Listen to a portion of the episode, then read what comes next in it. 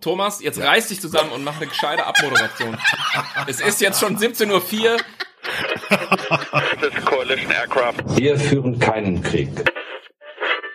I'm not convinced. This is my problem. Darüber lässt es sich trefflich auch politisch streiten. Und plötzlich sind wir in Afrika. Willkommen bei Sicherheitshalber, dem deutschsprachigen Podcast zur Sicherheitspolitik. Am Mikrofon wie immer Thomas Wiegold von Augen geradeaus. Ulrike Franke vom European Council on Foreign Relations. Frank, warum klingt seine Stimme im zweiten Teil anders als jetzt? Sauer von der Universität der Bundeswehr in München. Und Carlo Masala ebenfalls von der Universität der Bundeswehr in München. Ja, Frank hat schon angedeutet, was er sagen will. Wir haben den ersten Take oder einen Take aufgezeichnet am 25. Juni. Dann war Frank im Biergarten, hat sehr viel Bier getrunken. und den zweiten Take zeichnen wir natürlich dadurch beeinflusst am 26. Juni auf. Also, wenn wir anfangs anders klingen als später oder umgekehrt, macht euch keine Sorgen. Bei der Tagesschau würden sie sagen, das Gespräch haben wir vor der Sendung aufgezeichnet. Macht bei uns natürlich überhaupt keinen Sinn, aber so ähnlich.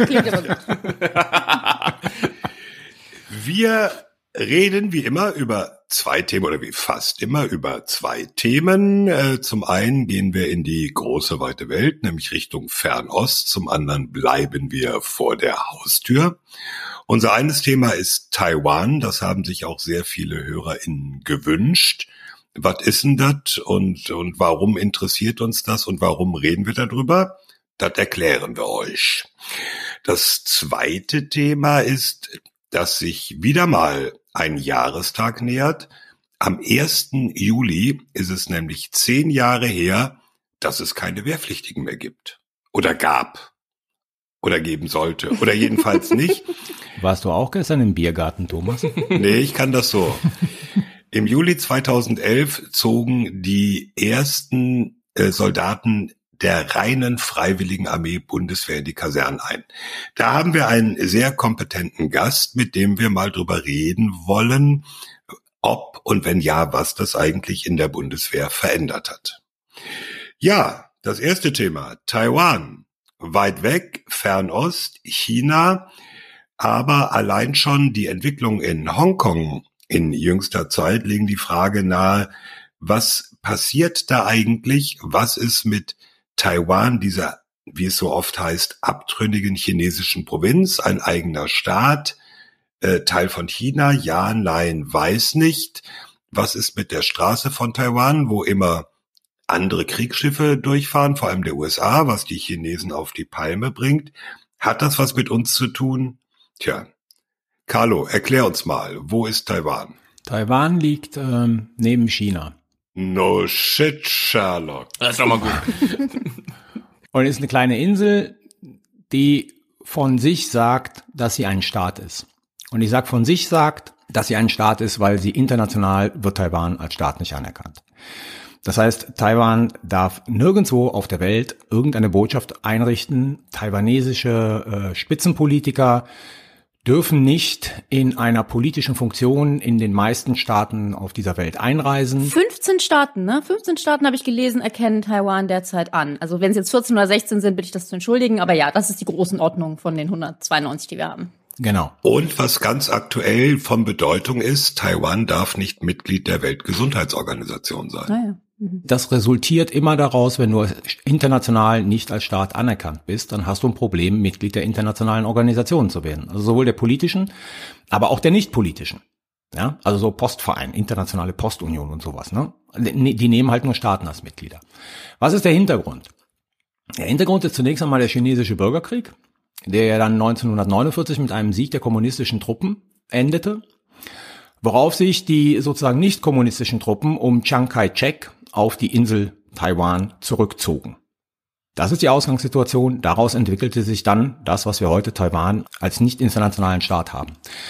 Das war aber zunächst einmal für Taiwan kein großes Problem, weil dadurch, dass die Chiang Kai-shek-Truppen die antikommunistischen Truppen waren, wurde natürlich Taiwan von sämtlichen antikommunistischen ähm, Staaten hofiert und insbesondere natürlich von den Vereinigten Staaten.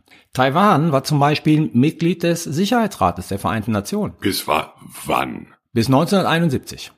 Und dann sind sie rausgeschmissen Und dann worden. ist China gekommen. Und dann wurde China an die Stelle von Taiwan gesetzt. Der Hintergrund war die Annäherung der USA an China im Ost-West-Konflikt, weil Henry Kissinger, der geniale Balance of Power Stratege, sich gedacht hat, wir nähern uns an China an, weil die Chinesen ja sowieso, die Älteren unter uns erinnern sich, Maoismus und Marxismus, Leninismus.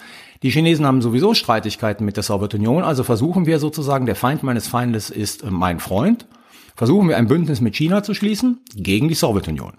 Nixons äh, berühmte Reise nach Peking 1972. Und in dem Zuge wurde China Mitglied im Sicherheitsrat der Vereinten Nationen, eines der fünf ständigen Vetomächte. So, was dazu kommt, Stopp ist, eben, äh, eine, eine Wissenslücke. Taiwan war aber nicht äh, Vetomacht im Sicherheitsrat. Ne? das weiß ich jetzt selber nicht. Oha. Das weiß ich jetzt selber nicht. Herr Professor, da müssen wir nachgucken. Okay, ich ziehe die Frage zurück. Interessant in dem Zusammenhang ist, dass wenn wir auf Taiwan blicken, sich alle Staaten bis heute, also alle Staaten dieser Welt, die meisten, aber definitiv die wichtigsten, auf die sogenannte Ein-China-Politik verständigt haben. Und diese Ein-China-Politik bedeutet, dass neben Macau, ehemaliges portugiesisches Kolonialgebiet, Hongkong, ehemaliges britisches Mandatsgebiet, und Taiwan, also aktuell dieser sozusagen illegale Staat, dass das alles Provinzen Chinas sind und dass es das legitime Recht Chinas sei, diese Provinzen wieder in ihr Staatsterritorium zu integrieren. Allerdings nur mit friedlichen Mitteln. Macau schon lange erfolgt. Hongkong, nachdem die Briten das Mandatsgebiet äh, verlassen haben, das Mandat abgegeben haben, auch erfolgt. Jetzt bleibt sozusagen nur noch die abtrünnige Provinz Taiwan übrig. Frank. Ein Staat, zwei Systeme ist die chinesische Formel, die Deng Xiaoping dafür geprägt hat und ich habe es nachgeschaut. Es war so. Taiwan war Veto. Taiwan hatte den Sitz mit Veto-Power. Wenn ich mich hier jetzt nicht total vergoogelt habe gerade. Ja, das, das war bei mir auch sozusagen, weil äh, ständiges Mitglied, ähm, ich dachte auch, dass, dass die Vetorecht hatten, ich wusste es aber nicht. Also um nur die Problematik klar das zu klebt einfach an dem Sitz, ja. um nur die Problematik klar zu machen, ähm, kein westlicher oder anderer Staat würde ein Problem damit haben, wenn Taiwan morgen in das chinesische Staatsgebiet offiziell integriert wird. Solange es halt mit friedlichen Mitteln erfolgt. Ist das so? Also meinst du, meinst du legal kein Problem haben oder kein Problem haben? Weil wir kommen ja gleich nochmal darauf zurück, warum wie wir überhaupt über das Thema reden und warum es eben auch gewisse Sympathien für Taiwan gibt. Und sagen wir es mal so, unsere Sympathien für Taiwan hängen ja nicht nur, also unsere jetzt wirklich im, im Sinne von westlichen und like-minded countries und so weiter, die hängen ja nicht nur an dieser legalen Frage der, ja, der Frage, ob, ob China sich das quasi mit Gewalt einnimmt, sondern es gibt ja auch so ein paar ja, ja, aber das ist letzten Endes ja der entscheidende Knackpunkt.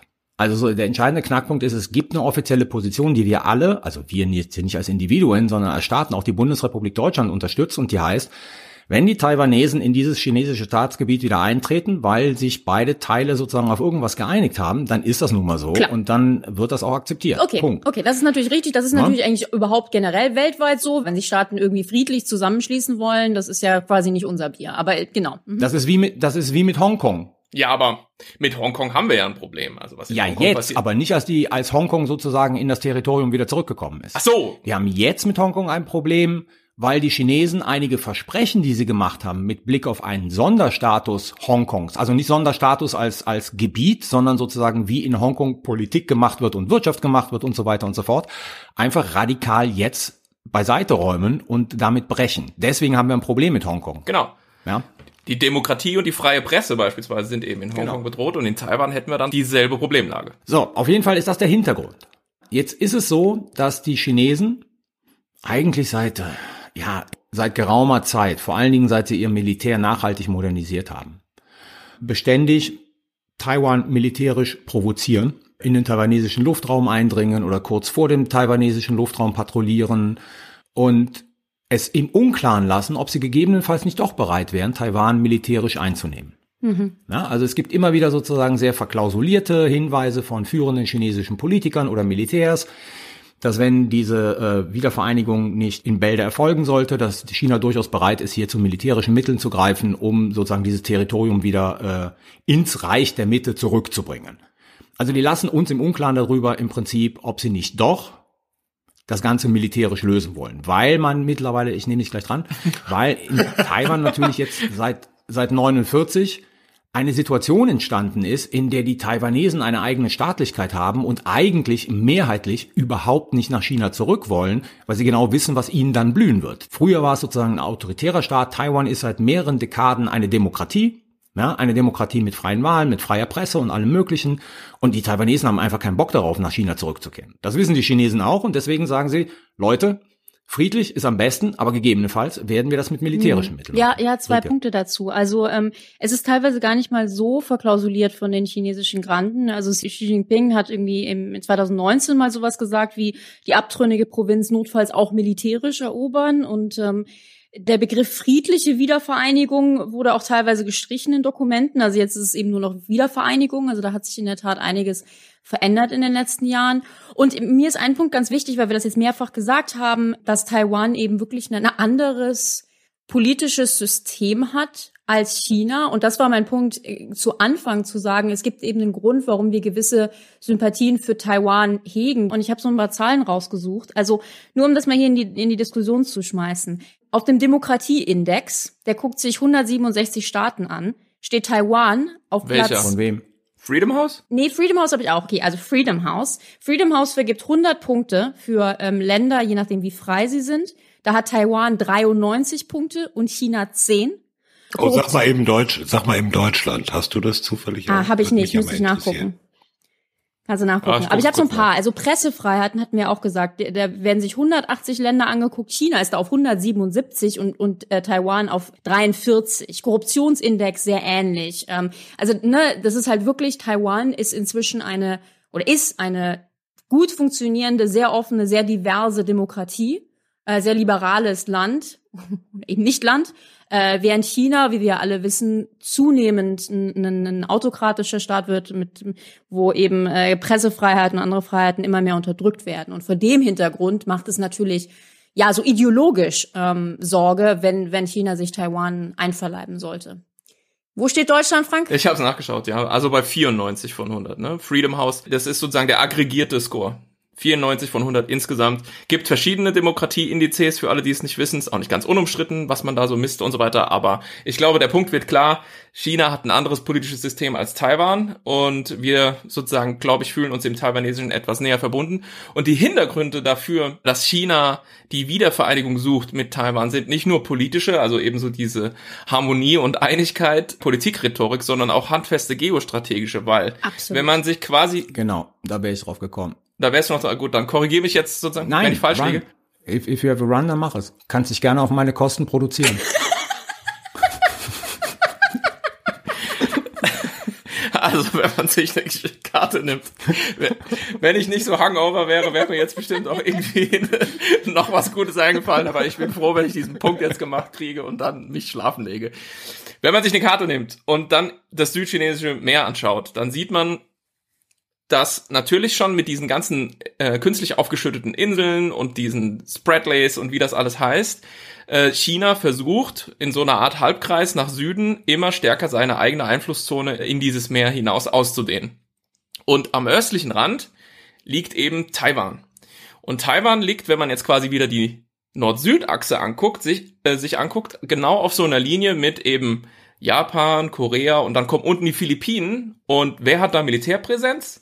Die USA. Ja, das heißt, wenn man aus dem südchinesischen Meer oder wenn man überhaupt zum Beispiel aus einer chinesischen Perspektive mit U-Booten beispielsweise operieren will im Pazifik, dann braucht man eigentlich Taiwan als so eine Art äh, unsinkbaren Flugzeugträger, Genau. weil direkt hinter Taiwan im Osten Richtung Pazifik fällt eben der Boden sehr tief ab und dann kann man da sozusagen wunderbar abtauchen, ohne Genau. irgendwie diese in Anführungszeichen Linie, die man eben von Japan über Korea, über Taiwan bis zu den Philippinen ziehen kann, die die Amerikaner dominieren, durchbrechen zu müssen. Oder beziehungsweise man hätte dann im Prinzip eine Lücke da reingeschlagen. Das ist einer der Genau. handfesten geostrategischen Gründe, weswegen man auch vermutet, dass China, salopp gesagt, eben massiv ein Auge auf Taiwan geworfen hat. Und die Frage ist jetzt sozusagen Intent und Capability. Also quasi, was wollen sie wirklich? Und je nachdem, was sie wollen, was können sie? Ja? Ja, Moment, Moment, Moment, Ja. Moment. Lass uns erstmal einen Schritt zurückgehen. Der eine Schritt ist sozusagen aus einer amerikanischen Perspektive würde eine Wiedereingliederung Taiwans in das chinesische Territorium, also das heißt die Kontrolle Chinas über Taiwan, bedeuten, dass die Hegemonie im Pazifik gefährdet wäre. Mhm. Ja, und sozusagen die Power Projection Capability dann halt auch in die südchinesische See. Also ein massiver Nachteil. Völlig richtig. Die Amerikaner haben ja auch, und zwar schon seit langem, dafür gesorgt und sorgen heute noch immer dafür, dass äh, insbesondere die taiwanesische Luftwaffe hochmodern ausgerüstet wird. Also Waffenverkäufe an Taiwan werden von den Amerikanern getätigt. Taiwan in der Regel hat die neuesten Gadgets, die die amerikanische Air Force äh, zu bieten hat. Es gibt etwas, und das ist nie offiziell bestätigt worden, es soll wohl eine inoffizielle Sicherheitsgarantie der Amerikaner für Taiwan geben.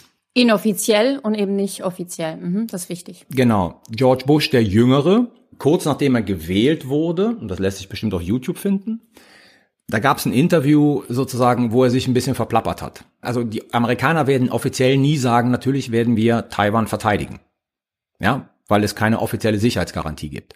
George Bush, der Jüngere damals in seinem ersten Interview, hat so eine Andeutung gemacht, dass natürlich die Amerikaner auch militärisch Taiwan beistehen werden. Es gab einen riesigen Aufschrei und dann hat das Weiße Haus das sofort wieder korrigiert und richtiggestellt. Ähm, ich glaube, Donald Trump hat den ersten Anruf von der damaligen taiwanesischen Ministerpräsidentin entgegengenommen, also den ersten Gratulationsanruf zu seiner Wahl von der taiwanesischen Ministerpräsidentin entgegengenommen. Auch ein Riesenaufschrei bei den Chinesen. Also hier ist da so eine komplizierte Beziehung, wo man einfach sagt, die USA helfen Taiwan dabei sozusagen äh, zu rüsten, und zwar massiv. Gleichzeitig gibt es wohl eine inoffizielle Sicherheitsgarantie, was aber offiziell nie bestätigt worden ist. So, das muss man als Hintergrund alles wissen um zu der Frage zu kommen, die uns jetzt eigentlich interessiert. Nämlich, wie wahrscheinlich ist eine militärische Aktion der Chinesen gegen Taiwan? Haben die Chinesen überhaupt die Fähigkeiten, Taiwan zu erobern? Wie wahrscheinlich ist eine amerikanische aktive Reaktion zur Verteidigung Taiwans? Das sind alles die Fragen, die wir ja jetzt diskutieren wollen wo das, was ich jetzt gemacht habe, im Prinzip nur der historische, sehr holzschnittartige Hintergrund ist, um zu verstehen, warum Taiwan nun plötzlich so wichtig ist. Ich würde jetzt noch mal einen Punkt machen und dann würde ich in die Diskussion freigeben. Ich würde sagen, jetzt nehmen wir mal an, ja, die Chinesen würden Taiwan militärisch versuchen zu erobern mhm. und die USA würden nicht reagieren. Könnte man natürlich auch argumentieren, das würde natürlich einen immensen Glaubwürdigkeitsverlust der USA als Sicherheitsgarant für demokratische asiatische Staaten, aber auch weltweit nach sich ziehen. Ist auch immer ein Argument, das in der Diskussion sozusagen geführt wird. Und jetzt feuerfrei. Rike. Ähm, ich wollte noch zwei Sachen sagen. Also zum einen einfach, weil das super wichtig ist, nochmal betonen, diese Ambiguität der Garantie, der Sicherheitsgarantie der, der Amerikaner gegenüber Taiwan, das wird sehr stark diskutiert und es ist in der Tat, es ist keine offizielle Garantie, wie jetzt zum Beispiel irgendwie NATO Artikel 5, was wir immer wieder diskutieren. Ähm, oder Südkorea oder, oder Japan. Ah, ja. Mhm. Genau, also es gibt da nicht so einen offiziellen Vertrag, aber ja, je nach, je nach US-Präsident oder Administration ist es mehr oder weniger klar kommuniziert, würde ich sagen. Und ich hatte jetzt so ein bisschen den Eindruck, dass Biden sich zunehmend so stärker in Richtung klarere Garantie ähm, orientiert, was auch von einigen kritisiert wird, weil, und das ist mein zweiter Punkt, in der Tat China ein unglaubliches Auge darauf hat, wie Länder und Individuen und Firmen sich positionieren gegenüber der Taiwan-Frage und eben auch Hongkong. Macau teilweise auch, aber das ist ja so ein bisschen ähm, fertig. Tibet wäre auch noch. Das heißt, wir haben ab jetzt chinesische ZuhörerInnen? So ein bisschen, also gar, ohne Scheiß. Jetzt mal, um, ich kann um mal ganz kurz eine Anekdote von, von, von gestern erzählen. Entschuldigung. Ich habe mit jemandem geredet, der sich mit dieser ganzen Taiwan- und China-Frage beschäftigt, der vor zwei Jahren bei einem Empfang von Taiwanesen war, wo auch taiwanesische Politiker waren. Der hat seitdem Einreiseverbot in China. Ja. Also es gibt wahnsinnige Stories, wo man sich wirklich denkt, dass sich China überhaupt herablässt, sich das anzugucken. Es ist tatsächlich so, dass wir China inzwischen haben, die gehen auf einzelne Schauspieler, äh, Sportler, die in irgendeiner Weise etwas sagen, das auch nur den Eindruck erwecken könnte, dass eben zum Beispiel Taiwan ein eigenes Land ist. Ähm, es gibt diesen Fast and Furious Schauspieler, ne, John, mhm. John, ne, der, der Typ. John Cena, glaube ich. John genau, Cena, richtig, der hatte ja, nämlich ja. sowas gesagt wie, ah ja, Taiwan ist das erste Land, in dem man den Film sehen kann.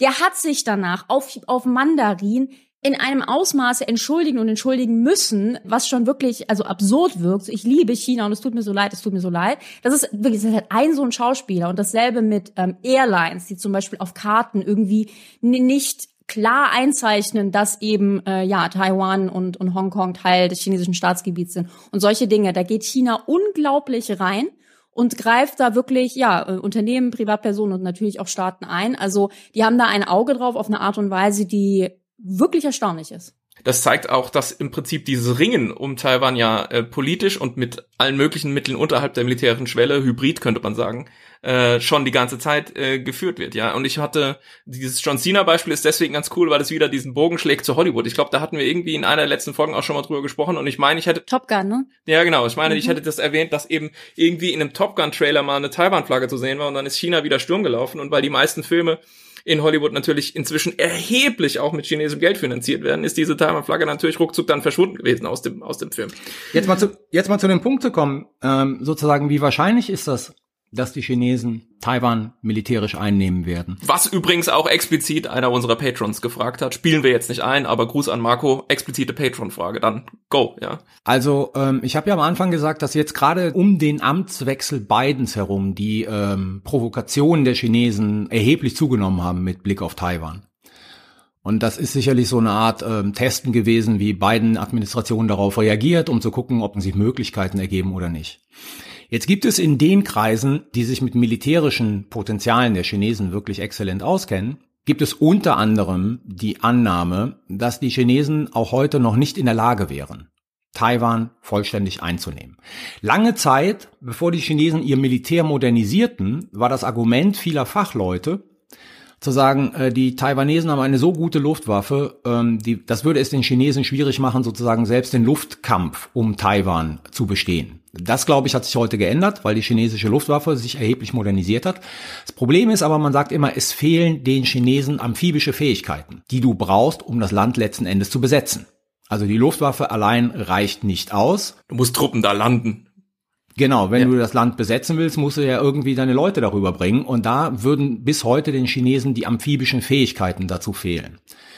Interessant, aber das muss man, glaube ich, auch politisch einordnen, ist, dass äh, General Milley, glaube ich, vor zwei Tagen beim Armed Service Committee die Aussage getroffen hat, dass äh, so Also der amerikanische Oberbefehlshaber. Oberbefehlshaber, genau. Dass den Amerikanern keinerlei Informationen vorliegen würden, dass es überhaupt in den nächsten Jahren, ich glaube, er bezog sich bis 2027, bin mir nicht sicher, 27 oder 28, äh, es Intentionen geben würde, der Chinesen Taiwan wirklich militärisch einzunehmen. Weißt du, warum das spannend ist? Direkt hier rein, weil ich hatte mir rausgeschrieben, Admiral Davidson, der Kommandeur des US Pacific Commands, hat genau gewarnt, das ist jetzt ein bisschen länger her, dass China innerhalb der nächsten sechs Jahre versuchen könnte, Taiwan zu erobern. Also das ist ganz spannend, weil die Frage, wollen sie eigentlich? Da gibt es ziemliche Unterschiede. Ja, und ähm, genau, und Millie sagt nicht in den nächsten sechs Jahren, aber danach vielleicht. ja, aber deswegen sage ich, so, so eine Aussage. Ja, der guckt auf seine Budgetplanung. So eine Aussage des Oberbefehlshabers der amerikanischen Streitkräfte muss man auch immer politisch werten. Also die Frage ist sozusagen, was für Signale will er da aussenden? Na, vielleicht gibt es andere Sorten Informationen. Ich finde den Hinweis interessanter sozusagen von Leuten, wo ich sage, die haben sich in der Vergangenheit echt gut mit dem chinesischen Militär ausgekannt, die sagen, ja, also die Luftüberlegenheit könnten die Chinesen schon herstellen, obwohl das schwierig werden würde. Aber letzten Endes fehlen ihnen die amphibischen Fähigkeiten, um die entsprechenden Soldaten rüberzusetzen, um sie das Land besetzen zu lassen. Das ist aber wahrscheinlich dann nicht mehr unbedingt lange der Fall, ne? Also ich finde das, ich finde das total spannend, weil diese ähm, wollen Sie Frage ist natürlich, wie du richtig sagst, auch eine total politische. Also die Leute, die die quasi Vorhersagen darüber treffen, ob die Chinesen jetzt Taiwan militärisch erobern wollen oder nicht, machen das ja auch mit gewissen Hintergedanken. Also man sagt eben, ja, sie wollen, damit eben auch militärisch auf der auf der amerikanischen Seite zum Beispiel was was aufgebaut wird. Also das können wir hier sicher nicht endgültig bewerten, aber was wir sicherlich sagen können, ist eben, dass in den letzten Jahren da sehr der Druck aus China China zugenommen hat. Aber die können Sie Frage ist ja vor allen Dingen interessant. Es ist ja relativ klar, dass China gegen Taiwan ohne jegliche Unterstützung ähm, ganz ehrlich, glaube ich, kann China schon Taiwan einnehmen, auch heute. Die Frage ist, mit wie vielen Verlusten auf welche Art und Weise. Dass das schwierig ist, muss man sich keine ähm, Illusionen drüber machen. Das chinesische Militär hat ja auch schon seit ähm, Jahrzehnten nicht mehr gekämpft. Der Punkt ist ja aber vor allen Dingen, dass ja die Idee von Taiwan ist zu sagen, wir müssen vor allen Dingen so gut sein, eine mögliche chinesische Invasion so lange aufzuhalten, bis eben uns jemand, in Klammern die USA, zu Hilfe kommt. Ne? Also da sind wir wieder bei dieser strategischen Ambiguität. Also ich glaube nicht, dass Taiwan ernsthaft, vor allen Dingen jetzt nicht in den kommenden Jahren und Jahrzehnten, sich Illusionen darüber macht, dass sie irgendwie eine ernsthafte militärische Invasion aus China zurückschlagen könnten alleine nur mit amerikanischer Unterstützung. Nee, Du darum geht's schon? ja nicht. Aber da, da, da kommen wir ja in die entscheidende Frage bei, also bei allem, was die Frage betrifft, sozusagen, würden die Chinesen es machen? Was wäre die Reaktion der Amerikaner? Das Szenario ist da wichtig. Ich, ich zweck, ent, entzweckfremde jetzt einem, einem bestimmten Operationsbegriff. Es ist was anderes, ob die Chinesen das in einer blitzkriegartigen Situation machen würden, die den Amerikanern gar keine Zeit lässt, sozusagen genügend äh, in der Region äh, on alert zu setzen und, und zurückzuschlagen. Oder ob das vergleichbar jetzt zum Beispiel mit dem, was wir vor ein paar Monaten erlebt haben, mit dieser russischen Truppenmassierung, ob das sozusagen ein langfristiger Prozess ist, in dem chinesische Truppen massiert werden, der darauf hindeutet, dass ein Angriff bevorstehen könnte, was den Amerikanern natürlich Zeit lassen würde, entsprechende Gegenreaktionen einzuleiten. Der zweite Punkt ist, und das ist natürlich das Entscheidende, ab welchem Zeitpunkt und wie schnell spielt die Drohung mit dem Einsatz von Nuklearwaffen eine Rolle? Weil das ist natürlich sozusagen dann ein kompletter Gamechanger. Also wenn wir sozusagen von Anfang an nicht über einen rein konventionellen Krieg reden, sondern die Chinesen das von Anfang an zum Beispiel mit einer expliziten Drohung, wer Taiwan zur Hilfe kommt, muss damit rechnen, äh, chinesische Nuklearwaffen abzubekommen, dann ist der Abschrecken, Oder umgekehrt. ja, oder umgekehrt, natürlich, klar. Dass die Aber dann- Amerikaner sagen, wer Taiwan angreift, muss mit einem nuklearen Angriff rechnen. Genau, dann, dann ist das natürlich ein Gamechanger. Also es kommt hier ganz konkret, glaube ich, immer auf das Szenario an, über das wir reden. Wenn man über die Frage redet, ist das realistisch oder unrealistisch, dass die Amerikaner den, den Taiwanesen äh, zu Hilfe eilen? Also wenn wir mal beim konventionellen Szenario bleiben, sind wir halt an diesen Punkten, die wir hier auch schon verschiedentlich diskutiert hatten. Ja, unter anderem, als wir uns das chinesische Militär mal näher angeguckt äh, hatten und gelernt haben auch, dass die chinesische Navy ja inzwischen zumindest zahlenmäßig die größte ist der Welt, ja, immer noch wahrscheinlich was Fähigkeiten angeht, der amerikanischen unterlegen, aber eben schon groß und stetig wachsend. Und wir sind bei dieser ganzen Thematik äh, Mittelstreckenraketen, ja, die äh, Dongfeng 21 und 26, also diese sogenannten Carrier-Killer-Raketen, äh, über die haben wir ja gesprochen, als wir über Flugzeugträger mal uns unterhalten hatten. Das heißt, das könnte schon auch konventionell für die USA extrem ungemütlich werden, ähm, weil eben bestimmte Fähigkeiten ausgebaut wurden seitens Chinas, explizit in den letzten zehn Jahren oder so, für genau dieses Szenario, was dann eben angedampft kommt an Flugzeugträgergruppen äh, aus dem Pazifik Richtung Taiwan, kriegt halt einen Raketenhagel ähm, entgegengeschickt. Das wäre auch mein Punkt. Die, die A2AD-Problematik könnte dazu führen, dass die Amerikaner gar nicht nah genug rankommen. Wollen wir das kurz nochmal auflösen? Die Anti-Access Area Denial Problematik. Also, genau. Man, man kommt nicht rein. du kommst hier nicht rein, genau. Also Raketen, die dazu da sind, sozusagen Flugzeugträger zu versenken, ja, die dazu führen könnten, dass das Risiko, zu nah in diese Reichweite zu kommen, die Amerikaner davon abhalten würde, es zu versuchen, weil sie dann sozusagen die siebte Flotte auf dem Grund haben. Ist es die siebte? Ja, ne? Ist die siebte Flotte. Und, und dazu vielleicht noch ein, ein paar Zahlen. Ich hatte mir rausgeschrieben, weil ich die so ähm, interessant fand. Also einfach, um sich das klarzumachen, was es hieße, wenn da eben tatsächlich die USA gegen China irgendeine militärische Aktion durchführen würden über Taiwan. Also ähm, Taiwan ist halt irgendwie 160 Kilometer vom chinesischen Festland, aber über 8000 Kilometer von Honolulu. Und innerhalb eines 800 Kilometer Radiuses, das ist so eine, so eine krumme Zahl, weil es sind 500 Meilen, also innerhalb eines 500 Meilen Radius haben die Chinesen 39 Luftplätze, also Airbases und die Amerikaner zwei. Also ne, um, um mal so trotz der unglaublichen militärischen Macht, die die USA natürlich auch haben und die sie ja auch durchaus, wir hatten über Flugzeugträger gesprochen und so weiter, ähm, projizieren können, ist halt eine mögliche militärische Konfrontation über Taiwan bedeutet das eben ein Kampf vor der Haustür Chinas und unglaublich weit entfernt ähm, vom amerikanischen Festland. Und das ist natürlich, ähm, macht das jetzt nicht gerade einfach. Ja, wobei man, also wenn man sozusagen über so ein Szenario nachdenkt, das eine ist die Entfernung vom amerikanischen Festland. Jetzt haben ja die Amerikaner eine Reihe von Truppen in der Region stationiert. Also wir haben Okinawa, wir haben die Truppen, die in Südkorea sind, Guam. Guam.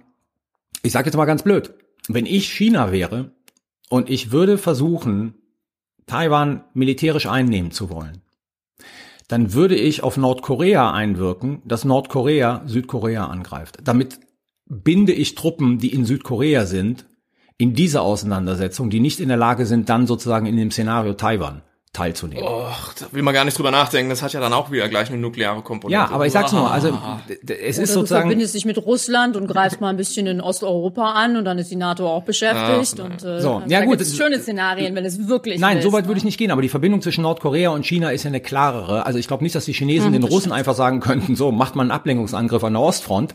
Das glaube Ja. ich jetzt auch nicht unbedingt. So, aber die Wahrscheinlichkeit, dass sozusagen Nordkorea da eine Rolle spielt, die würde ich erstmal nicht ausschließen. Weil es bindet Truppen. Ansonsten ist es so, deswegen wegen der Entfernung, es sind ja eine Reihe von Truppen in der Region, die in so einem Einsatz viel schneller da wären, als, äh, ich sag jetzt mal, aus Honolulu oder von, vom amerikanischen Festland. Also wir haben über Absicht und Fähigkeit gesprochen. Ich will noch mal ganz kurz zurückkommen äh, und sind wir sind glaube ich uns weitestgehend einig, dass die Chinesen, was die Fähigkeiten angeht, vielleicht noch nicht ganz an diesem Punkt sind, aber zumindest nicht weit davon entfernt. Dieses Datum 2027, was Milley genannt hat, ist auch deswegen interessant, weil ähm, das ja vorgerückt wurde. Also man ging wohl in Expertenkreisen aus, dass diese Fähigkeit bei den Chinesen erst so irgendwann Anfang der 2030er gegeben sein würde. Und jetzt heißt es wohl, man hätte da auch äh, sozusagen Beschleunigungen gesehen, diesen Zustand früher herzustellen auf chinesischer Seite. Und deswegen hat Milley dieses Datum 2027 genannt. Soweit wir das überhaupt beurteilen können, würde man also sagen, man ist, die Chinesen sind zumindest nicht mehr so weit davon entfernt. Was sie wirklich wollen, das glaube ich, können wir überhaupt nicht wirklich einschätzen. Aber ich habe zumindest eine total interessante Sache dazu gelesen, nämlich dass 2049 ja der das 100-jährige Bestehen der Volksrepublik China sein wird und dass es Leute gibt, die sagen, es wird vorher passieren, weil man wird dann, wenn die wenn die Volksrepublik 100 Jahre alt wird, wird man diese Einigkeit hergestellt haben wollen. Also das ist vielleicht irgendwie so ein Zeithorizont, den man mal grob im Hinterkopf behalten kann, weil oft ist ja dann doch in der Politik vieles dann auch so viel symbolischer und aufgeladener, als man vielleicht denken würde. Äh, Und vielleicht ähm, ja, will halt so ein Xi dann damit sozusagen irgendwie so der Sahnetorte die Kirsche aufsetzen aus chinesischer Sicht 2049. Ja, er, er selber 2049 wahrscheinlich nicht. Ja, wie alt ist er denn? Also der ist über 60. Der ist über 60, glaube ich. Ja, okay. Na gut. Wir wissen ja, dass er dieses Amt nicht mehr aufgeben Genau. muss und wird, ja? Also insofern. Ähm, Okay. Jetzt, das, ist, das, ist, das Datum ist insofern interessant, als ich war mal Teil von, von so einer Simulation, ne, Wargame, ähm, wo es genau um einen möglichen Konflikt über Taiwan ging. Ich war Teil der USA-Gruppe, also habe die USA vertreten. Und es gab so verschiedene ähm, Momente, also 2020, 2030, 2040. Und 2040 hat China Taiwan ähm, angegriffen und eingenommen und wir konnten quasi nichts dagegen tun. Im Übrigen in einem Szenario, wo China auch einen kleinen Angriff gegen Indien gefahren ist, dass Indien als Verbündeter raus war und abgelenkt. Und was interessant war, ist, dass ähm, die Organisation oder derjenige, der das, das die Simulation organisiert hat, mir sagte, es gab noch keine Gruppe, die es geschafft hat, Taiwan bis 2040 zu verteidigen.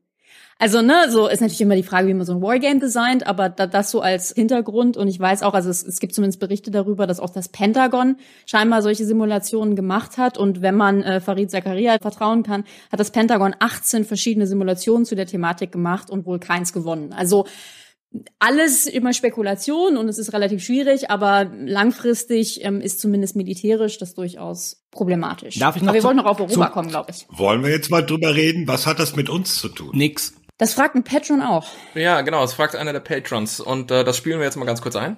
Ja, hallo liebe Sicherheitshalber-Crew.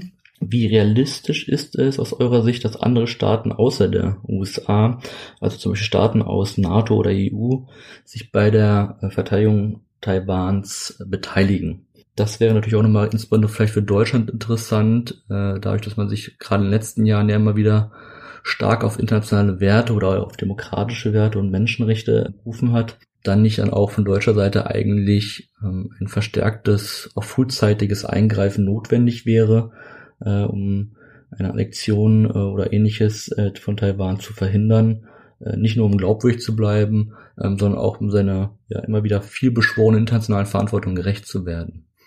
Vielen Dank. Ja, vielen Dank an äh, unseren Patron Matthias Krämer für die Frage. Und in der Tat, äh, ich meine, wir schicken eine deutsche Fregatte, oder? Also ich sag mal, ich sag mal so eine Sache. Bei Großbritannien bin ich mir sicher, die wollen es politisch. Bei Frankreich weiß ich nicht, das hängt von der Situation ab. Aber es sind die einzigen, die über die Fähigkeiten verfügen, dort einen aktiven Beitrag möglicherweise leisten zu können.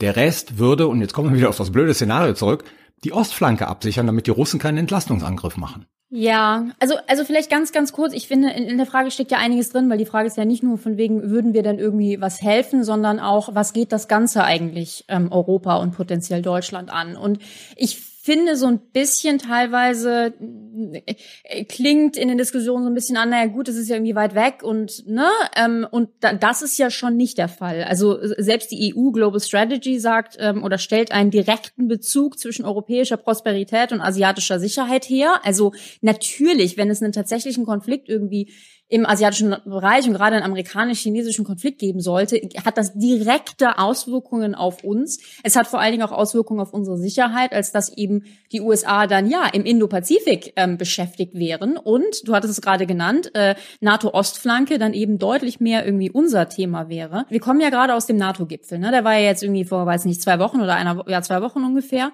Und in dem NATO-Kommuniqué, also dem Dokument, was die NATO-Staaten am Ende dieses Gipfels herausgegeben haben, das war natürlich wieder sehr auf Russland fokussiert, aber China wurde jetzt halt zehnmal genannt. Also China wird immer mehr zum Thema. Taiwan wurde jetzt natürlich nicht genannt, aber China generell wird immer mehr zum Thema, weil wir eben nicht sagen können, naja gut, das ist irgendwie weit weg und das machen dann irgendwie China und die USA ähm, im Pazifik äh, miteinander aus.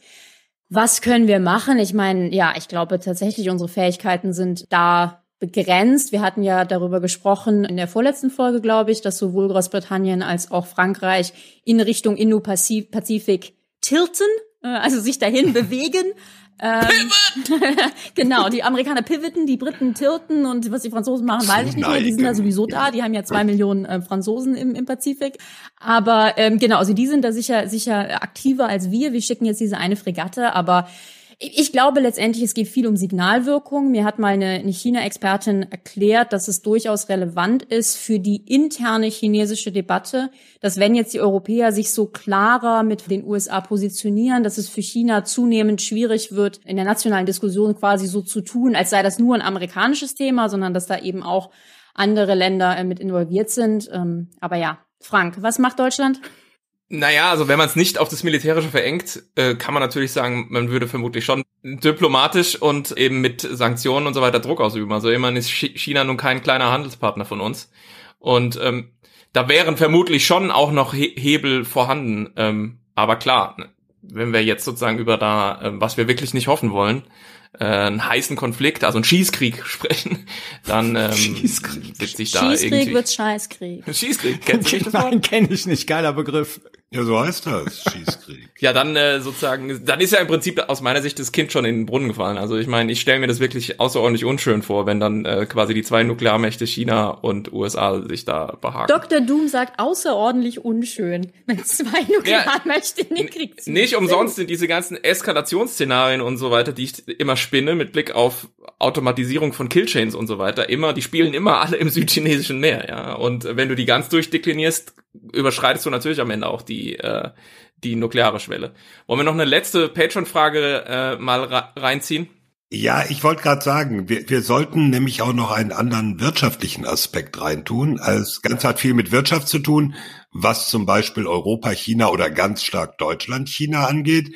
Aber äh, ich würde ja ganz simpel fragen, die tollen Fahrräder, die die Giant in Taiwan baut, die gibt's dann auch nicht mehr, wenn es da die Chinesen gibt. Ja, aber warum? Ja, weiß ich nicht. Warum? Eben, genau, das ist doch die Frage. Da haben wir eine Patron-Frage. Genau, der Puffy, Christian Paffhausen hat auch eine Frage und die äh, ist ganz äh, pfiffig. Hallo liebes Sicherheitshalber-Team. Da ja in Taiwan einer der größten Halbleiterproduzenten weltweit sitzt, würde ich gerne von euch wissen, wie sich eine Invasion Taiwans auf uns in Europa, aber auch auf die USA auswirkt und gerade in Bezug auf die USA, wie sich das auf die ja, Verteidigungsbereitschaft der USA gegenüber China auswirkt. Viele Grüße, Puffy. Ja, der äh, Puffy spricht äh, natürlich von TSMC, ne, dem großen ähm, Chip-Produzenten. Die bauen also irgendwie 90 Prozent oder mehr so der High-End äh, wirklich fortschrittlicheren Chips mit genau die High-End mit 5 Nanometer Struktur oder 7 und demnächst 2 habe ich gelesen Nanometer Struktur.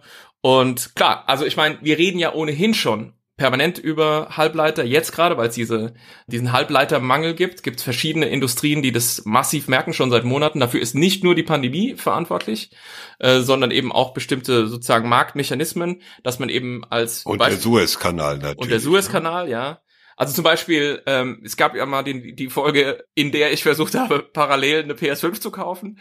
Ähm, Dass das nicht geklappt hat, hat aber nichts mit dem Suezkanal zu tun. nein, das hat natürlich mit dieser Halbleiter-Shortage zu tun, dass du zum Beispiel eben keine PlayStation 5 kaufen kannst, aber dass du zum Jetzt Teil wird plötzlich Frank hier Taiwan verteidigen. Genau, ne? genau. Sobald es dann die PS5 Genau, da wird also eine klare Grenze überschritten aus meiner Sicht. Da muss man mal eine rote Linie ziehen. Automobilbau ist auch massiv betroffen davon, viele andere ähm, sozusagen Wirtschaftszweige. Und wir reden ja ohnehin schon im, im Rahmen dieser ganzen auch Pandemiediskussion und äh, dem zukünftigen Umgang mit China von ja möglichen Optionen. Im Englischen spricht man von Decoupling, ja, ähm, also diesem Entkoppeln von dem chinesischen äh, System. China selbst spricht von zwei Wirtschaftskreisläufen. Also da gibt es im Prinzip so die Vorstellung, wir machen im Prinzip eine chinesische Produktion für den chinesischen Markt und wir machen eine vollko- vollkommen davon getrennte, die nur für den Export da ist.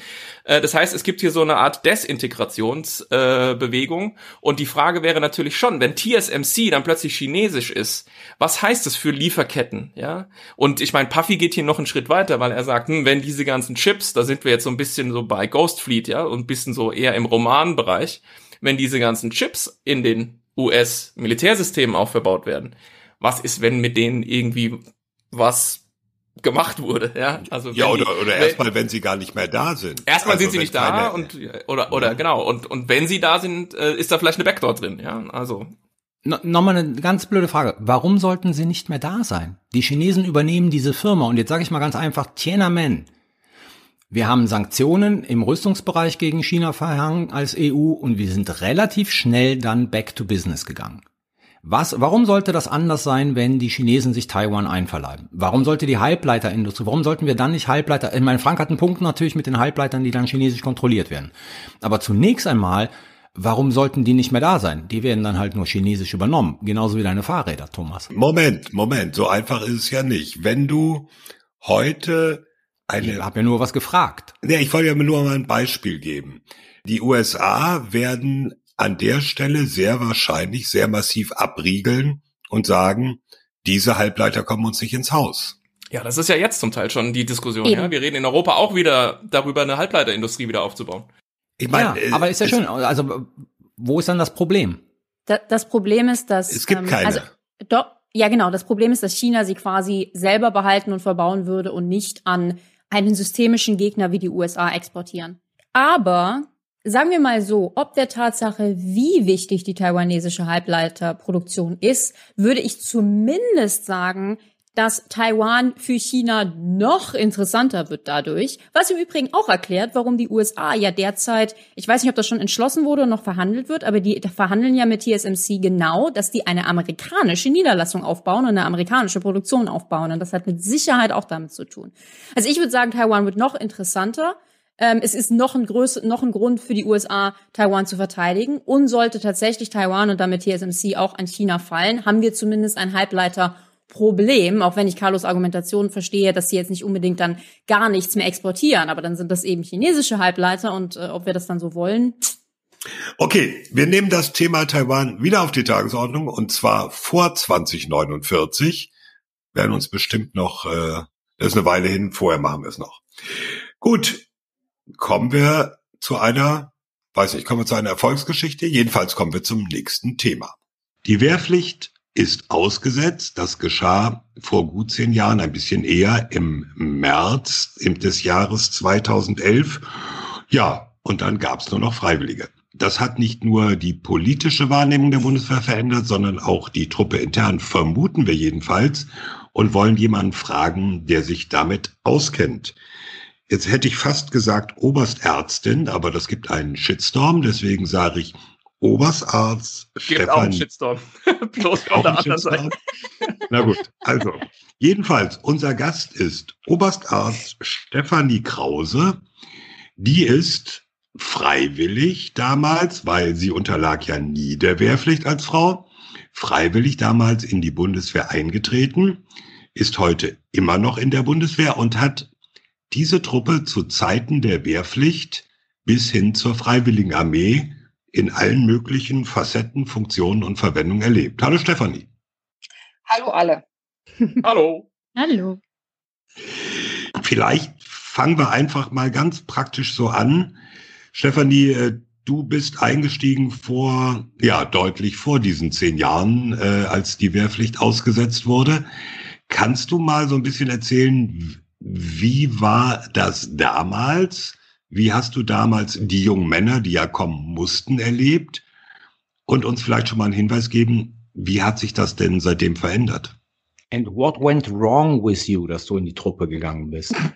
Ja, die Frage wollen wir jetzt an der Stelle mal nach hinten. Ich habe das sogar die letzten zwei Sekunden war so ein Rauschen auf der Leitung. Nein, also ich ähm, ja, äh, mein Name ist Stefanie Krause. Ich bin seit Januar 1998 äh, bei der Bundeswehr. Ähm, ich bin damals eingestiegen als äh, Sanitätsoffizier Anwärter, wie das heute auch immer noch heißt. Und nicht zwar ähm, etwa Sanitätsoffizier Anwärterin. Okay, ich dachte, wir wollten keine Gender-Diskussion machen, aber dann äh, wir können da natürlich auch gerne äh, drauf abheben. Also als Sanitätsoffizieranwärterin bin ich damals eingestiegen und die Sanitätsoffizieranwärter Grundausbildung, das kann man auch zum Geigenrätsel äh, verwenden, dann das Wort, die ist in, München jetzt ja mittlerweile zentralisiert, beziehungsweise in Feldkirchen. Das war damals noch nicht so. Da ist man also verteilt worden auf die ganz normalen Grundausbildungseinheiten mit den Wehrpflichtigen. Und ich habe damals in, äh, in der ähm, gemischten Lazarettregiment 11 in Leer oben in Ostfriesland äh, Grundausbildung gemacht. Mit, wie gesagt, wir waren drei Offizieranwärterinnen und äh, der Rest war bunt gemischt, vom Wehrpflichtigen bis zum Feldwebelanwärter, Offizieranwärter, äh, Offizieranwärter gab es ja damals noch nicht, aber also bunt gemischt. Ähm, ich habe das Thema dann insofern weiterverfolgen können, weil ich in meiner Laufbahn äh, auch im Studium und auch in den Semesterferien regelmäßig als Fahnenjunker oder als Fähnrich, Oberfähnrich immer wieder in diese Grundausbildungseinheit zurückgekehrt bin, um dort als Zugführer oder Gruppenführer, Hilfsausbilder mich dort zu betätigen und habe dann eben auch in der letzten Verwendung ähm, von 2018 bis 2021 als Kommandeurin vom Sanitätsregiment 1 zwei große Grundausbildungseinheiten, zwei große Grundausbildungskompanien mitführen dürfen. Deswegen glaube ich, kann ich da ganz gut was äh, zu dem Thema beitragen. Ähm, wie war das damals, 98? Also die, man hat halt gemerkt, es war halt so, dass die Leute da sein mussten. Und es gab eben gar keine ähm, Ideen, so nach dem Motto, ähm, ach ja, Viermannstube ist mir jetzt ein bisschen viel, ich gehe jetzt, tschüss, äh, auch noch am gleichen Tag. Die Option hatten die Leute nicht. Und äh, die, also die Wehrpflichtigen, die, die Feldwebelanwärter und Offizieranwärter, die waren ja freiwillig da, die haben sich da halt äh, durchgebissen. Und ich sag mal so. Jetzt müssen wir eben sagen, das ist, glaube ich, vielen Leuten, die, die nicht so im Thema sind, nicht klar. Heute geht das. Wenn also, Heu, einer also heute ist das so. und sagt, äh, Stube dadurch, gefällt die- mir nicht, dann gehe ich. Die können am gleichen Tag gehen. Und das passiert auch, äh, nicht, nicht allzu wenig, dass die eingekleidet werden. Also die gehen dann in die, die durchlaufen dann die sogenannte Einschleusung, bekommen dann ihre gesamte Ausrüstung, äh, kriegen ihre Stube gezeigt und unter Corona-Bedingungen hatten wir teilweise Einzel- oder Zweifachunterbringung und nicht wie zu meiner Zeit alle Raucher mit acht Mann auf der Bude. Das war auch interessant äh, von der Farbe der Vorhänge bis zum Geruch der Bettwäsche. das war aber irgendwie auch lustig, ja. Diese Option gibt es nicht äh, mehr, aber dann gucken die einmal in die Duschräume und sagen, nee, äh, ist jetzt, und übrigens ist es ihnen dann doch zu weit weg von zu Hause und können am gleichen Tag zur großen Freude der Stammeinheit, die dann die gesamte Ausschleusung natürlich wieder machen müssen und die Klamotten wieder wegsortieren dürfen, können die am gleichen Tag noch gehen. Ich verstehe das, sorry, wenn ich das so dazwischen gehe. Wo gehen die hin? Nach Hause. Nach Hause. Die kündigen. Du kannst in den ersten sechs Monaten jederzeit ohne Angabe von Gründen sagen, ich gehe wieder zu Mama. Ja, aber das hätte man sich doch vorher überlegen können. Also es gibt Leute, die kommen dahin, haben sich verpflichtet, sehen dann die Kaserne und sagen, oh nee, doch nicht. Und gehen wieder? Das macht ja, also so ganz absurd finde ich das Also jetzt Frank, nicht. jetzt mal, jetzt, dass jetzt mal ganz doof. Du hast ja auch mal erzählt, dass du mal Jura studiert hast und das abgebrochen Ja. hast. Am gleichen Tag noch? Nee, wegen der Duschräume habe ich natürlich Jura abgebrochen. So. Aber die können halt sechs Monate ohne Angabe Okay. von Gründen sagen, ich bin morgen weg. Genau. Und ich weiß nicht genau, wie das damals TM sozusagen war, ähm, als äh, das äh, die Offizieranwärter und eine Offizieranwärterinnen von 98, ob die auch dieses Widerrufsrecht hatten, ob ich das gehabt hätte, das weiß ich jetzt ehrlich gesagt nicht. Aber die Idee war halt gar nicht da, weil man wusste, man muss da jetzt halt mal durch und dann ähm, ist ist das jetzt so und dann ist Winter und Geländeausbildung äh, auch bei Schnee.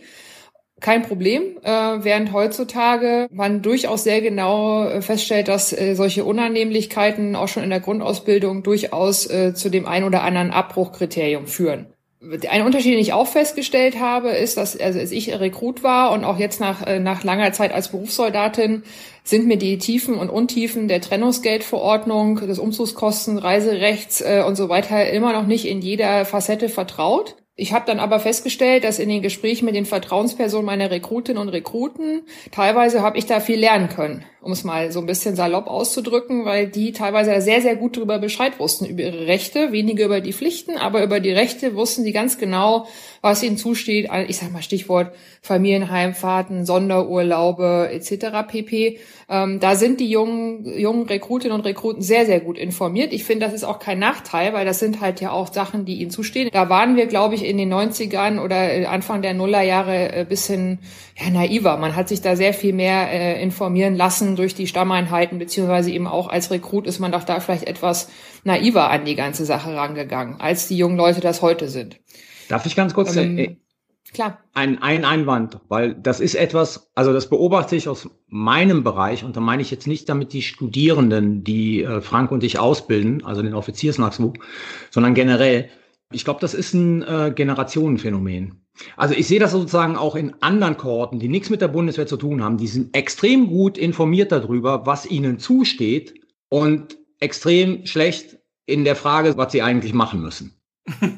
Ich, ich glaube, der, der Shitstorm hier wird jetzt diese jungen Leute Hashtag ähm, mehr als die. Nein, auf gar, nein, auf gar keinen Fall. Ich finde es ja. glaube ich, wissen, auf wen ich anspiele. Ich nenne ihn nicht. Das ist ein ehemaliger äh, Offizier der Bundeswehr, der auch noch unter Wehrpflichtzeiten in die Truppe reingegangen ist und der, als dann die Wehrpflicht ausgesetzt worden ist, irgendwann mal zu mir kam und sagte, Herr Marsala, wissen Sie was? Ich musste mich damals noch grundlos anschreien lassen. Die werden heute gebeten, irgendwas zu tun.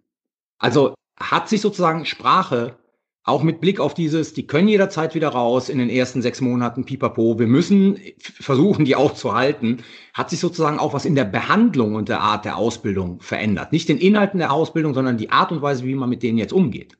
Weil die sind halt nicht mehr für 15, 12, 10, neun Monate auf jeden Fall dabei, sondern die können in den ersten sechs Monaten einfach die Biege machen jederzeit. Das ist aber gar nicht auch der einzige Grund, würde ich sagen, sondern ähm, ich halte das durchaus für gerechtfertigt, dass wir uns einer gemäßigteren Sprache bemühen und uns auch sagen, wir sind ja, es ist ja eine Erwachsenenbildung äh, immer noch äh, und diese Vorstellung, die dann auch bei Twitter oder auch äh, gerne mal in den Kommentaren vom Augen geradeaus auftauchen, früher war es ja viel besser und da konnten wir noch und hurra, das ist äh, Gott sei Dank ja nicht mehr so, sondern ich äh, nehme die Rekruten da schon ich so. Ich mache mal eine, eine kurze Bemerkung. Ne? Also wir nehmen jetzt ungefähr seit 15 Minuten auf und haben so vier potenzielle Shitstorms produziert. ja, offensichtlich. Alle vor den Kopf gestoßen. Nee, also Wunderbar, weitermachen. Ja, weitermachen. ja, es tut mir leid. Ich wollt, ihr müsst mir dann irgendwie Zeichen geben, wenn ich in die falsche Richtung galoppiere. Nein, nein. nein aber es ist doch so. Die, die Altvorderen teilweise, die sich da doch die Zeiten der 80er, 90er zurücksehen, wo man auch noch mit der Arbeitszeit seiner Männer und Frauen umgehen konnte, ohne drüber nachzudenken. Ähm, und dann an jeder Ecke halt ein Fackelträger stand rund um die Uhr, weil das halt schön aussah. Diese Ideen gibt es halt heutzutage nicht mehr. Und ich halte das auch für durchaus angemessen und das äh, spiegelt sich auch in der Ausbildung wieder, dass man eben dieses, diese Idee, ich sag mal, der inneren Führung, um das nächste schöne Thema anzuschneiden, äh, ich erkläre den Leuten, warum sie was tun. Das muss ich den Leuten auch erklären, weil die Leute auch dann wegbleiben, wenn wir sie nicht behandeln wie erwachsene Menschen auf Augenhöhe, im, also natürlich hierarchisch Militär, aber auf Augenhöhe äh, ich sag mal so, diese Idee früher, ja, TM, wir gehen jetzt alle in den Schlafsack und robben mit dem Schlafsack einmal über Flur, weil das halt so cool ist und weil der Ausbilder das halt so lustig findet. Oder wir schlafen äh, im Grundsatz im Gelände der Geländeausbildung in der Dackelgarage und ihr kriegt kein Stroh, da weil das abgehärtet gehört, dass ihr auf nackter Erde schlaft in eurem Zelt, während die Ausbilder 20 Meter weiter im privaten Iglu-Zelt pinkfarben äh, mit einem äh, eigenen Heizung sitzen. Das wird heute nicht passieren. Äh, und das ist spätestens unter der äh, Vorgängerministerin sind die Leute da sehr viel sensibler geworden und äh, man kann da sicherlich viel drüber meckern und Kühlschrank und Öl und äh, Fernseher auf Stube. Aber willkommen im Jahr 2021 und willkommen im Jahr, wo wir auch ein hartes Nachwuchsproblem haben. Und ähm, wolltest du was sagen, Rike? Du hast so Luft geholt. Aber, äh, nee, nee, das war, ich wollte da kurz einhaken, nur um das nochmal klar zu machen. Das ist der, äh, würdest du sagen, das ist mehr jetzt so Wandel der Zeit, wie du sagst, willkommen im Jahr 2021, oder hat das tatsächlich auch mit der Aussetzung der Wehrpflicht zu tun? Kann man das da irgendwie dran festmachen oder du sagen, das ist einfach, das geht irgendwie ineinander das, über? Ich, das hat äh, ja vielleicht mittelbar was miteinander zu tun.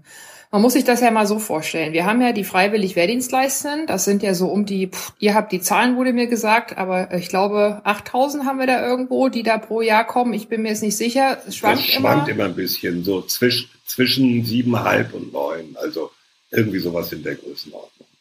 Genau. Neun ist schon sehr gut. Es können auch mal etwas über sieben sein. Die sind ja quasi auf Dienstposten zwar geplant, die haben also eine Idee, wo die hinterher hingehen und äh, die Einheiten brauchen die auch. Ähm, aber ich sag mal, das ist, die haben nicht die gleiche Planung wie die eintretenden Soldaten auf Zeit, die eben mit einer klaren Planung kommen. Die kommen, Grundausbildung, die und die Lehrgänge, dann machen die häufig gerade in der Sanität eine fachliche Aus- und Weiterbildung, sogenannte ZAW, zivile Aus- und Weiterbildung, werden zum Beispiel zum operationstechnischen Assistenten, also zum Instrumenteur im OP ausgebildet und sind dann schon geplant auf ihren Dienstposten im Bundeswehrkrankenhaus, meinetwegen Ulm. Wenn der jetzt aussteigt in der Grundausbildung, haben wir auf der Zeitachse in fünf Jahren ein echtes Problem, weil ich nämlich so schnell diese Fachlichkeit nicht nachgezogen kriege. Sodass es da natürlich dann schon um die einzelnen Köpfe auch geht. Da ist halt jeder Einzelne auch wichtig. Und das Selbstbewusstsein der Leute ist natürlich in Teilen auch größer und ich halte das, wie gesagt, das ist so ein gesunder, eine Mischung eben auch aus ähm, zeitgemäßem Umgang miteinander. Und deswegen ist jetzt so ein kleiner Seitenhieb, habe ich halt so meine, Bede ich weiß, ich kann natürlich immer nur für den zentralen Sanitätsdienst sprechen, ja, aber wenn ich mir so diese Idee des, äh, wir kommen wieder zur LVBV und sind alle, äh, sitzen alle in der Kaserne und Landesverteidigung und Entschuldigung, ja, Landesverteidigung, Bündnisverteidigung und wir kommen wieder zurück in die Bereitschaftsgrade, wo quasi ganze Armeegruppen in den Kasernen äh, des Einsatzbefehls harren. Ähm, da weiß ich nicht, ob wir da wirklich das Mindset bei den ganz Jungen, die ja schon mit einer klaren Vorstellung kommen, und ich habe das auch bei den Offizieren des Truppensanitätsdienstes erlebt. Ich durfte den 90. Offizieranwärterjahrgang äh, mit ausbilden bei mir, die eine klare Vorstellung haben, was, was sie studieren, wann sie studieren und teilweise auch, was sie nach der Bundeswehrzeit schon machen, also wenn sie nur als Soldaten auf Zeit kommen. Ob das wirklich so zeitgemäß ist, äh, habe ich so meine Zweifel. Lass uns doch noch mal einen Schritt zurückgehen. Anfang der Nullerjahre bis 2011 eine ganz andere Mischung an Leuten. Also Leute, die sich's nicht aussuchen konnten. Äh, na gut, sie konnten sich zum Teil schon aussuchen, weil sie konnten verweigern und das war ja Anfang dieses Jahrtausends deutlich einfacher als im Kalten Krieg in den 80er Jahren zum Beispiel. Dazu muss ich sagen, ich hatte noch richtig Gewissensprüfung mit Kommissionen und allen Schikanen. Also das war dann noch eine andere Nummer, aber trotzdem. Es waren ja die Leute, die nicht schnell genug verweigert haben, um es mal so zu sagen. Und jetzt, jetzt kommen die, die von sich aus sagen, auch finde ich eine Idee. Ob die dann dabei bleiben, ist dann noch eine zweite Frage. Aber erstmal haben die von sich aus gesagt, ja, könnte ich mir vorstellen, will ich machen. Wie verändert das so die, das Gefüge, das, den Umgang miteinander in, in der Truppe selbst? Also vorher die, die man, naja, mehr oder weniger mit so einer Fleppe halt irgendwie motivieren musste und dann wurde Anschreien als Motivation verstanden. Ich habe es etwas überzeichnet. Aber äh, einfach so, mich würde interessieren, die, ich könnte ganz simpel sagen, die, die Stimmung in so einer Einheit, im Jahr 2000 und im Jahr 2020. Ja, da stelle auch- ich mir doch. Hm? Nee, sorry, ich wollte dich nicht unterbrechen. Ja, tust du doch. Dann sag's doch. Ja, wir haben Latenz.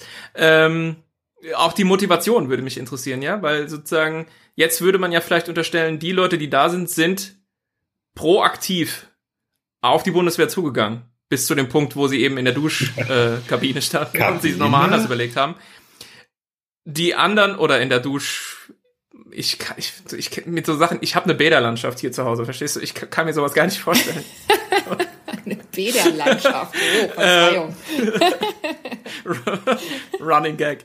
Ähm, Können wir ähm, jetzt mal zu Franks Frage kommen? Also will sagen, ist denn auch dann tatsächlich, wenn man jetzt äh, sieht, die kommen da alle proaktiv hin, die wollen das, unterstelle ich jetzt einfach mal, ist die Motivation dann höher? Ist dann auch die Leistungsfähigkeit höher? Also natürlich fehlt mir äh, aus den äh, mal 98 bis 2002 als kleiner Hauptgefreiter OA oder als Fahnenjunker hatte man da vielleicht noch einen anderen Blick auf die Dinge, weil ich dann das natürlich auf das innere Gefüge der damaligen Grundausbildungskompanie geguckt habe, was in meinen Augen sehr gut war und auch die Stimmung mit den Rekruten, auch wenn da teilweise die Ansprache sicherlich eine härtere war, als das heute ist, weil man sich einfach äh, da nicht so viel Gedanken gemacht hat. Ähm, ähm, war das trotzdem eine gute Stimmung und die, die dann halt keinen Bock hatten, die sind auch damals schon zum Arzt gegangen und haben sich dann halt entsprechend rausnehmen lassen oder sich krank schreiben lassen und von bestimmten Diensten befreien lassen. Äh, aber das, der Deswegen Chorgeist, bist du Ärztin geworden, damit du das dann machen kannst. damit ich mich selbst krank schreiben kann. Nein, ähm, das darf man übrigens gar nicht. Nein, also die, äh, äh, aber das der Chorgeist war schon äh, gut und auch so ist das heute auch. Es ist, hängt halt immer von den handelnden Personen ab und äh, das klang jetzt vorhin vielleicht ein bisschen überdramatisch. Man muss ja auf die Abbrecherquoten gucken. Abbrecherquoten von teilweise 20 Prozent sind eben auch normal. Ja, gerade bei den äh, FEDLern, das ist so. Das ist, äh, wir haben das mal übers Her auch mal uns mal sagen lassen. Das ist aber wie gesagt nicht offiziell belastbar. Die, die kommen wollen, und die aber manchmal eine andere Vorstellung im Kopf haben oder die teilweise auch Parallelbewerbungen haben, zum Beispiel eben noch bei der Polizei, beim Zoll oder sich für einen Studienplatz beworben haben und denen das dann nicht hundertprozentig gefällt, die sind natürlich dann schnell wieder weg, weil das denen ja auch leicht gemacht wird. Und teilweise ist das eine ganz enorme Führungsaufgabe für die Kompaniechefs und auch für die Kommandeure, dass dann teilweise auf Einzelpersonal versucht wird einzuwirken, um die dann doch zu überzeugen, noch zu bleiben im inneren Gefüge, das ist wie immer abhängig von den Leuten, die halt da äh, tätig sind. Es gibt halt Einheiten, äh, da läuft das super und dann hat man auch nicht so viel Abbrecher, weil einfach, dass die haben so eine Stimmung, dass die Leute sagen, ich, ich spreche jetzt mal so Truppendeutsch, geil, jetzt machen wir noch sechs Kilometer Marsch und danach haut der Spieß eine Wurst auf den Grill oder eine Grasbulette, wie sie in Weißenfeld zu mir immer gesagt haben, weil ich kein Fleisch esse. Ja, hier, Frau Oberstarzt, haben sie noch ihre Grasbulette, ja, äh, weil ich halt äh, so. Und es gibt Einheiten, da machen hier sechs Kilometer Marsch, gehen duschen und gehen auf Bude. Dass die da vielleicht dann keine Lust haben und unmotivierter sind, ist, ist überall so. Aber den Führungskräften, mittleres Management und auch auf Kompanieebene, denen ist das durchaus bewusst, dass wir da äh, natürlich auch ein bisschen aware sein müssen, müssen und äh, dass es eben nicht egal ist, wenn die Leute gehen. Und dass da teilweise sehr viel mehr Effort reingelegt wird in den in, in Einzelne, als das vielleicht in den äh, Ende der 90er, Anfang der Nuller noch der Fall war, wo man sagt, ja komm, der ist jetzt halt krank, der geht aus gesundheitlichen Gründen raus, dann ist das eben so. Heute Aber mit der Franks Frage zielte, glaube ich, wenn ich sie richtig verstanden habe, ein bisschen auch in eine andere Richtung, nämlich sozusagen, ist nicht ein stärkeres Bewusstsein heute vorhanden für das, was sozusagen Bundeswehr bedeutet und damit sozusagen die Motivation durch die Bank weg besser. Ich glaube, das war die Frage, auf die Frank hinauszielte. Äh, während halt damals also, bei der wehrpflichtigen Armee ja auch viele zur Bundeswehr gegangen sind, aus dem einfachen Grunde, weil A, der Dienst war kürzer als der Zivildienst, ja, und B, hast du halt nicht so einen großen Hassel gehabt, also bist dann halt zum Bund gegangen, Punkt. Naja, die Denke der Leute, die ich bewerten kann, die sehen die sich ja nicht grundsätzlich im Schützengraben an der Ostfront erstmal. Äh, sondern die sehen vor allen Dingen bei den Mannschaftsdienstgraden, äh, wenn man Alter und Gehaltsklasse vergleicht, ein enorm hohes Einkommen für, für Ungelernte, sage ich jetzt mal. Ja. Die sehen eine ähm, fachlich hervorragende Ausbildung im Bereich der Sanität, die sie vielleicht zivil nicht unbedingt kriegen würden und, äh, sag mal, eine sichere, ist natürlich sehr attraktiv. Ja. Ähm, die Bereitschaft, ähm, sich äh, so zur Kinderlandverschickung ähm, anzumelden und zu sagen, so, ich äh, die nächsten fünf Jahre stelle ich mich dem Dienstherrn zur Verfügung, um meinem Vaterland zu dienen und äh, bin dafür deutschlandweit, weltweit etc. pp die konnte ich in der Zeit in meiner Grundausbildung, also als ich die AGA Grundausbildungskompanie betreut habe, jetzt nicht so beobachten, dass mich das direkt angesprungen hat sondern die haben schon eine klare Vorstellung. Ja, sie sind Soldaten und sie gehen oder Soldatinnen und sie gehen auch in die Einsätze. Das wissen die alle. Da sagt auch keiner, nee, also nach Afghanistan, na gut, jetzt nicht mehr oder nach Mali gehe ich nicht. Im Gegenteil, das wissen die alle. Sind da recht gut informiert ähm, und da geht's nicht um AVZ, sondern das gehört für die völlig selbstverständlich dazu. Auslandsverwendungszuschlag, steuerfrei. Entschuldigung, äh, die, äh, da geht es jetzt nicht um das Geld, was man für, für den Auslandseinsatz bekommt jeden Tag, diese Pauschal, das ist gar nicht, die, das ist für die völlig klar. Äh, aber was halt auch eine große Rolle spielt, ist natürlich die Erwartungshaltung, dass der Dienstherr dann auch was tut, äh, um ihnen entgegenzukommen, neben den sozialen Sicherheiten auch, äh, das Stichwort lautet hier Heimatnähe. Und deswegen ist diese Nummer mit dem Heimatschutz, heimatnah, was da über dieses Pilotprojekt, was da jetzt dieses Jahr gelaufen ist, zielt genau in die Richtung. Weil die Leute. Das müssen wir jetzt, glaube ich, mal kurz erklären. Es gibt jetzt ja quasi obendrauf zusätzlich Teil dieses freiwilligen Wehrdienstes den sogenannten Freiwilligen Wehrdienst im Heimatschutz mit einer etwas anderen Zielrichtung. Vor allem wird den Leuten gesagt, ihr geht nicht ins Ausland und ihr macht euren Dienst ja möglichst nah an eurem Heimatort. Ihr werdet also nicht von Bayern an die Küste geschickt oder umgekehrt, was für viele ja auch ein Argument ist. Und die Hoffnung ist einfach, dass sich dann mehr melden. Ob das so funktioniert, wird man sehen müssen. Bislang sind die Zahlen noch relativ sparsam, wenn ich das richtig sehe. Aber gut, okay, das ist erstmal der Ansatz. Aber mich wird dann trotzdem, es klingt jetzt so ein bisschen so, Stefanie, dass du sagst, so, jetzt haben wir Leute, die wissen, was sie wollen. Vorher hatten wir Leute, die mussten, die zum Teil wussten, was sie wollen. Aber jetzt können wir eigentlich mehr mit den Leuten arbeiten, wenn sie denn wollen. Definitiv. Gen genau in die Richtung würde ich auch äh, gehen wollen kurz. Heißt das nach deiner Erfahrung quasi, dass wir jetzt mehr oder minder die richtigen Leute kriegen? Also, ne, es sind ja nicht ganz so viele, wie wir wollen, wenn ich es richtig verstanden habe. Aber würdest du sagen, im Gro, wir kriegen die richtigen? Oder sagst du, na, da kommen schon einige mit ganz schön verqueren ähm, Vorstellungen? Ich glaube, wir kommen auch gleich nochmal auf diese Extremismusfrage zu sprechen. Aber das, ja, der, die Einschätzung würde mich noch interessieren. Also verquer würde ich überhaupt nicht sagen. Ähm, wie soll man das jetzt ausdrücken, ohne gleich zu sagen, ja, so eine Boomer-Nummer jetzt gleich an den Kopf geknallt, äh, sich anheften zu lassen? Ähm, wir sind alle Boomer. Außer Rike. Du hast auch schon seit zehn Minuten keinen potenziellen Shitstorm mehr produziert, also feel free. Okay, ja, okay, dann nehme ich jetzt Anlauf für den nächsten. Äh, ich muss noch die Katze hier mal kurz wegtun. Giant Military Cat. Ja, äh, äh, das, äh, ja, also kriegen wir die, die wir wollen? Ja, wir kriegen die im zentralen Sanitätsdienst, die wir wollen, für eine professionelle Einsatzarmee mit einer gewissen Zusage, äh, ich sag mal, wenn man den ein bisschen entgegenkommt, und da ist da äh, habe ich mich schon auch bis aufs Messer gestritten mit der Nachwuchsgewinnungsorganisation. Da müssen wir besser werden, was die Versprechungen an die Leute betrifft vorher. Da gab es bestimmte äh, Recruiting Centers oder das Assessment Center, wie auch immer das jetzt heißt. Ja, früher hieß das Kreiswehrersatzamt, äh, dass die den Leuten sagen, ja, machen Sie erstmal die Laufbahn, dann sind sie, haben sie erstmal einen Fuß in der Tür äh, und dann können sie sich ja noch umbewerben. Das ist unprofessionell in meinen Augen, weil man dann die Leute mit falschen Vorstellungen auch in Verpflichtungszeiten lockt. Also Beispiel, Zahnarzthelferin oder Zahnarzthelfer ist ein Unteroffizier ohne Portopee, also Unteroffizier, Stabsunteroffizier. Das sind halt häufig überdurchschnittlich äh, Frauen, die da kommen dann zur Grundausbildung und sagen, ah super, ich mache jetzt hier acht Jahre und möchte gerne ausgebildet werden zur Zahnarzthelferin oder bin schon ausgebildet und komme mit dem Dienstgrad Stabsunteroffizier und möchte gerne im Bundeswehrkrankenhaus Hamburg am Stuhl stehen. So sagt man bei uns immer am Stuhl stehen, ich möchte bohren.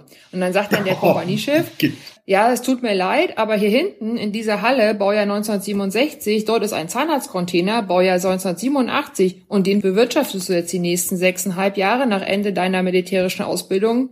Viel Spaß. Da sagt natürlich dann die Stabsunteroffizier, äh, Nee, das hat man mir aber anders versprochen und reicht den Versetzungsantrag ein und möchte, weil sie nicht in Weißenfels oder Berlin oder sonst wo bleibt, sondern weil sie halt ins Krankenhaus in den weißen Bereich möchte, in die kurative Schiene. Genauso wie ich Notfallsanitäter habe, die sagen, ich möchte gar nicht auf einem zivilen Rettungswagen sitzen, in, an einem Bundeswehrkrankenhaus, an einer Rettungswache. Ich möchte lieber Boxer fahren und draußen rumtoben mit dem, mit den kaltstartfähigen Kameraden des deutschen Heeres. Da müssen wir von der Personalberatung besser werden und da besser die Angebote zuschneiden. Und ich glaube auch, dass das möglich ist. Und dann habe ich genau die Leute, die ich brauche. Wo ich meine Zweifel habe, und ich kann das ja nur für Sanität sagen, ich weiß nicht, wie das bei den Heeresbataillonen wirklich ist. Die Vorstellung, ich kriege da einen jungen Menschen, der dann quasi für Monate oder Jahre auf Pfiff zur Verfügung steht und dann äh, kurzfristig, ohne seine Familie, ohne Vorankündigung, ohne Planbarkeit für lange, lange Zeit weg zu sein, das weiß ich eben nicht, ob wir da in die richtige Richtung marschieren. Für Profis kriegen wir die richtigen, wir müssen nur bisschen besser werden im Bereich der vorherigen Werbung und was dann, also vorher Aussage und was ist dann, kommt dann wirklich bei raus. Da müssen wir besser werden. An der mhm. Stelle möchte ich auch nochmal einhaken. Ähm, ein Argument derjenigen, die sagen, Wehrpflicht ganz tolle Sache, beste seit geschnitten Brot, ist ja, dass die sagen, unser Nachwuchs kriegen wir zu einem großen Teil über die, die uns über die Wehrpflicht ins Haus geliefert werden. Und wenn die erstmal da sind, dann kriegen wir die auch dazu, dass sie bleiben. Kann ich so bestätigen wir hatten da schon bei mir in der, in der Grundausbildung ein paar, die sich dann verpflichtet haben. Die haben wir heute aber auch noch. Also es gibt viele freiwillig Wehrdienstleister, die dann sagen, ach, der ist ja eigentlich ganz cool und so. Und das ist auch da hängt es wieder von den handelnden Personen ab. Ja, keiner verpflichtet sich, äh, weil das Gebäude so schön ist oder weil die Dusche so neu saniert ist, sondern die verpflichten sich, weil sie tolle Vorgesetzte haben oder tolle Kameraden und weil das innere Gefüge stimmt. Und deswegen verpflichten die sich dann weiter und sagen, ich mache erst mal vier Jahre Mannschaftslaufbahn zum Beispiel oder ich bewerbe mich als freiwillig oder als Feldwebel ähm, stellen dann aber fest, Opsa, äh, dann muss ich ja woanders hin und dann könnte es schon sein, dass es dann wieder ein bisschen schwieriger wird. Äh, so dass also das, was auch immer mal wieder gefordert war, dass also man die Verantwortlichkeit der Zwischenvorgesetzten für Personalplanung im eigenen Bereich, also Beispiel als Kommandeurin hatte ich auf die Besetzung meiner Kompaniechefs so viel Einfluss wie aufs Wetter. Ich konnte also nicht selbstständig dafür sorgen, dass einer meiner besten Offiziere der Ebene Besoldungsstufe A11 absehbar nachbesetzt wird für die äh, Kompaniechefverwendung A12. Jetzt sag noch mal eben, A11 ist... Hauptmann A11 ist zum Beispiel stellvertretender Kompaniechef oder Zugführeroffizier Hauptmann und Kompaniechef ist halt A12 Hauptmann. Äh, das konnte ich nur ganz begrenzt, ganz wenig beeinflussen. Und genau diesen wenigen Einfluss haben die Kompaniechefs eben auch, dass die halt nicht sagen können, ich habe hier einen super top freiwillig Wehrdienstleistenden, der möchte gerne länger machen, erstmal als Mannschaftsdienstgrad und die können dann selbst sich, da, sich drum kümmern, dass der dann auf einen freien Dienstposten bei Ihnen in der Kompanie kommt, sondern das wird dann zentral gesteuert. Und das ist ein bisschen schade. Ich, ich würde noch mal ganz kurz, ich verstehe die Problematik. Da machen wir aber ein ganz großes historisches Fass auf, wenn wir darüber reden. Weil das ist ja sozusagen bewusst so gemacht worden durch die Erfahrungen mit einzelnen Truppenteilen in der Weimarer Republik. Also wo Kommandeure sich ihre Leute selbst zusammengestellt haben, damit sie sich schön indoktrinieren konnten und dann sozusagen eigenständig auch handeln, gehandelt haben, teilweise. Also in Unterstützung zum Beispiel der schwarzen Reichswehr und so weiter und so fort. Also von daher, ich verstehe das Problem und ich sehe auch die Probleme okay. mit, mit, mit Besetzungen und sozusagen Versprechen und äh, Laufbahnen. Aber da machen wir ein großes historisches Fass auf. Das müssen wir hier auch einfach erwähnen. Das meine ich. Mhm. Ja. Ich wollte aber eigentlich, ja. eigentlich noch einen Schritt, Schritt zurück. Du bist mir schon einen Schritt zu weit gegangen, Stefanie. Ich wollte darauf hinaus, ähm, also das alles, was man jetzt an Anstrengungen unternehmen muss für die Nachwuchswerbung. Da gibt's dann die Argumentation, diese ganze mühsame Geschichte, wir müssen werben, wir müssen Leute überzeugen, können wir uns sparen, weil wir sie ja frei Haus geliefert bekommen. Hat sich da, hat sich da was verschoben oder war es immer Bullshit? Also ich habe da keine Zahlen, die ich jetzt hier zitieren könnte. Nee, es geht ja um deine Erfahrung. Aber ähm, wie gesagt, wenn es irgendwo super ist, dann bleiben die Leute und wenn es blöd ist, gehen die Leute weg. Und da äh, Bauchgefühl bei mir sagt, da ist kein Unterschied. Wie gesagt, das ist, ich vergleiche das mal so ein bisschen mit den äh, Zwang, Zwangsverpflichteten. wenn es gut ist, bleiben die halt länger, wenn es Spaß macht. Und äh, das ist der Punkt. Du kommst aus dem Sanitätsdienst. Du hast natürlich einen Blick sozusagen auf den Sanit Sanitätsdienst. Ist der Sanitätsdienst nicht einer, der auch traditionell immer die wenigsten Probleme mit der Nachwuchsgewinnung hatte? Ja, natürlich. Nein, Quatsch. Äh, das weiß ich nicht. äh, weiß ich nicht. Also ich, äh, wir haben zumindest, was die Stellenbesetzung betrifft, sieht es bei uns ziemlich gut aus, was ich so über die Fachschiene höre. Und ähm, durch die, die Fachberufe ist das natürlich sehr attraktiv, ne? also, dass die halt alle eine wirklich, auch selbst der Unteroffizier ohne Protopie bekommt eben eine Fachausbildung, die ihm dann draußen mhm. auch was nützt. Ähm, da kann ich aber nicht, ich weiß eben nicht, was der äh, Panzergrenadierzugführer für eine berufliche Ausbildung. Ich meine, dass die das erst im Berufsförderungsdienst dann ausgebildet kriegen, wenn sie gehen, äh, bin ich aber nicht hundertprozentig sicher. Und wir sind halt insofern attraktiv, äh, dass es natürlich bei uns eben auch die weiße Schiene gibt mit den Krankenhäusern und, San und Sanitätsversorgungszentren, wo die Leute halt tatsächlich auch in dem kurativen Bereich arbeiten können. Das ist schon attraktiv. Wir haben halt eher ein Standortproblem, dass wir halt nicht jeden, der zu uns kommt, bedienen können mit dem Wunschstandort 500 Meter Fahrradfahrentfernung zur eigenen Haustür. Das ist halt leider so, ähm, ist aber politisch bedingt, dass wir nie Zentralstandorte haben werden. Das weiß eigentlich auch jeder, aber das ist halt dann schwierig zu erklären. Ne? Manchmal, dem einen oder anderen. Dann müssen wir jetzt eine, eine andere Frage ansprechen, die beim Thema Wehrpflicht immer wieder hochkommt und die völlig gegensätzlich bewertet wird. Wollen wir dem, den Hörer mal zu Wort kommen lassen? Ja, das ist unser Patron Stefan. Ich habe mich gefragt, warum die Forderung nach Wiedereinführung einer Wehrpflicht auch immer wieder darauf kommt, wenn politischer Extremismus in Streitkräften sichtbar wird. In Deutschland gab es ja immer mal wieder entsprechende Wortmeldungen seit den ersten Verdachtsmomenten im KSK 2017 und dann verstärkt durch Franco A. und, und Hannibal. Abgesehen von der Umsetzbarkeit einer Wiedereinführung und dem Umstand, dass es eh auf effektive Extremismusabwehr ankommt, verstehe ich auch das Argument nicht, dass durch Wehrpflicht weniger Extremistinnen kämen. Vielleicht könnt ihr kurz darauf eingehen, wie stichhaltig das ist, angesichts des Umstands, dass es meines Wissens keine Untersuchung gibt, die überhaupt belegen würde, dass eine Freiwilligenarmee per se mehr Extremistinnen in ihren Reihen hat. Vielen Dank. Also die Frage ist ja nun, die, die einen sagen, Wehrpflichtarmee, da holen wir uns aus der Gesellschaft auch die ganzen Extremisten ins Haus. Die anderen sagen, im Gegenteil, mit einer Freiwilligenarmee, da kommen ja gerade die rechten Waffennarren und dann haben wir erst recht die Extremisten. Was stimmt denn nun?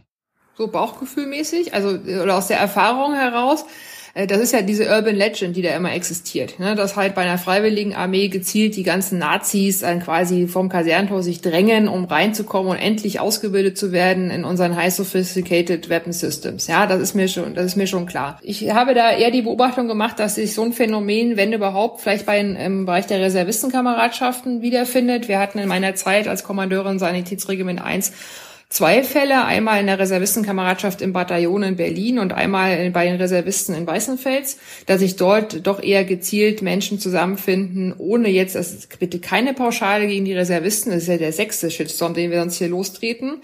Ähm, bei den Wehrpflichtigen beziehungsweise bei den freiwillig Wehrdienstleistern habe ich die Beobachtung nicht machen können, dass wir äh, da ein Problem uns ranziehen, indem wir da gezielt äh, in der Sanität ja äh, irgendwelche uns übel gesinnten oder national gesinnten Menschen äh, haben. Die meisten Vorfälle, die auch nur annäherungsweise im Bereich des unlauteren Betragens waren, ob das nun äh, Extremismus äh, oder Sexismus oder sonst irgendwas war, die stehen ja immer in einem ganz engen Zusammenhang mit äh, erheblichem Alkoholkonsum.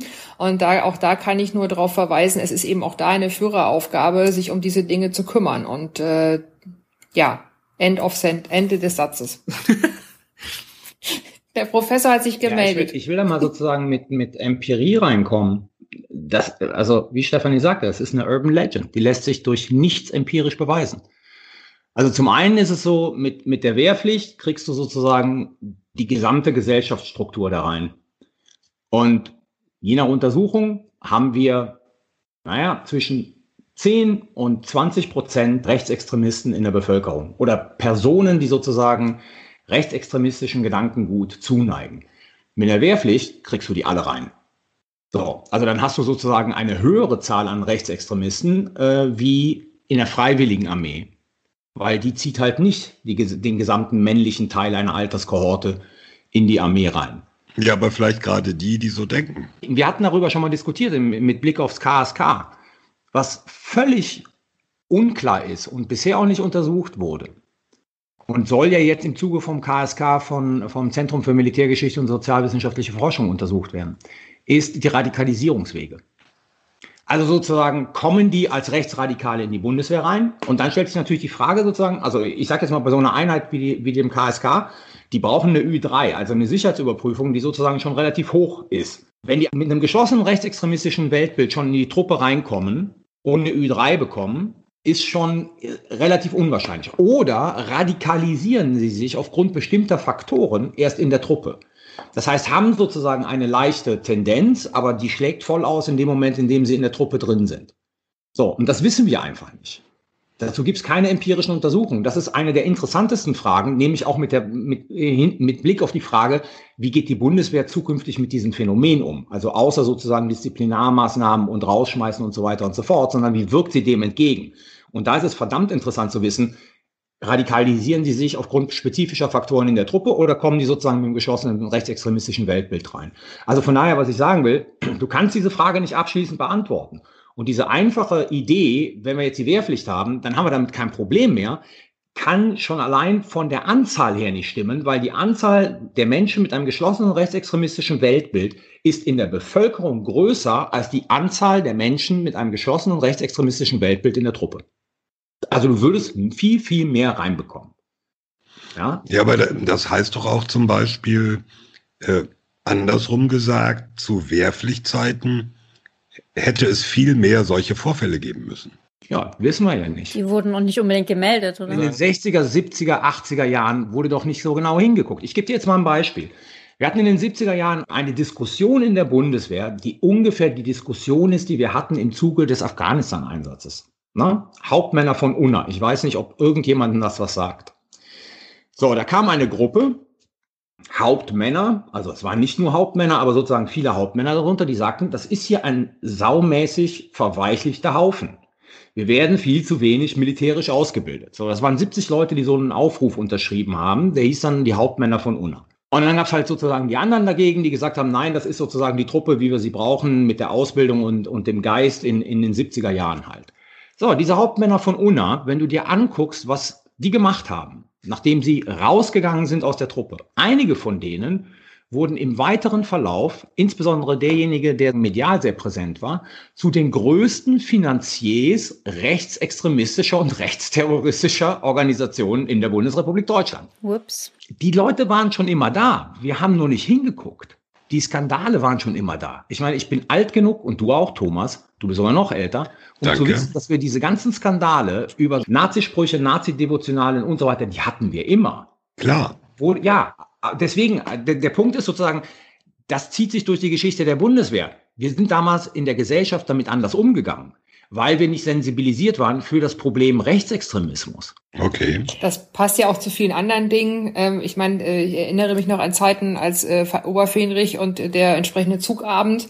Ähm, das hat jetzt mit dem Nationalrechtsextremismus nichts zu tun, aber da als 98, 99 so die ersten Nokia-Knochen-Handys aufkamen und dann irgendwann diese Motorola Club-Handys mit Fotokamera, da ist dann halt der Spieß vor so einem Kompanieamt rumgegangen, dann wurden die, es wurde das einkassiert, die Handys, und dann war äh, Verschluss und wurden nächsten Morgen ausgegeben. Heutzutage kann man als, als Ermittler Disziplinarvorgesetzter die Telefone einsammeln und im ZERT, also ich weiß nicht, was das ausgesprochen heißt, auslesen lassen. Computer Emergency Response Team. Danke. Und dann kann man also Handys auslesen lassen auf Beschluss der Staatsanwaltschaft, wo sogar gelöschte WhatsApp-Nachrichten nachgeguckt werden.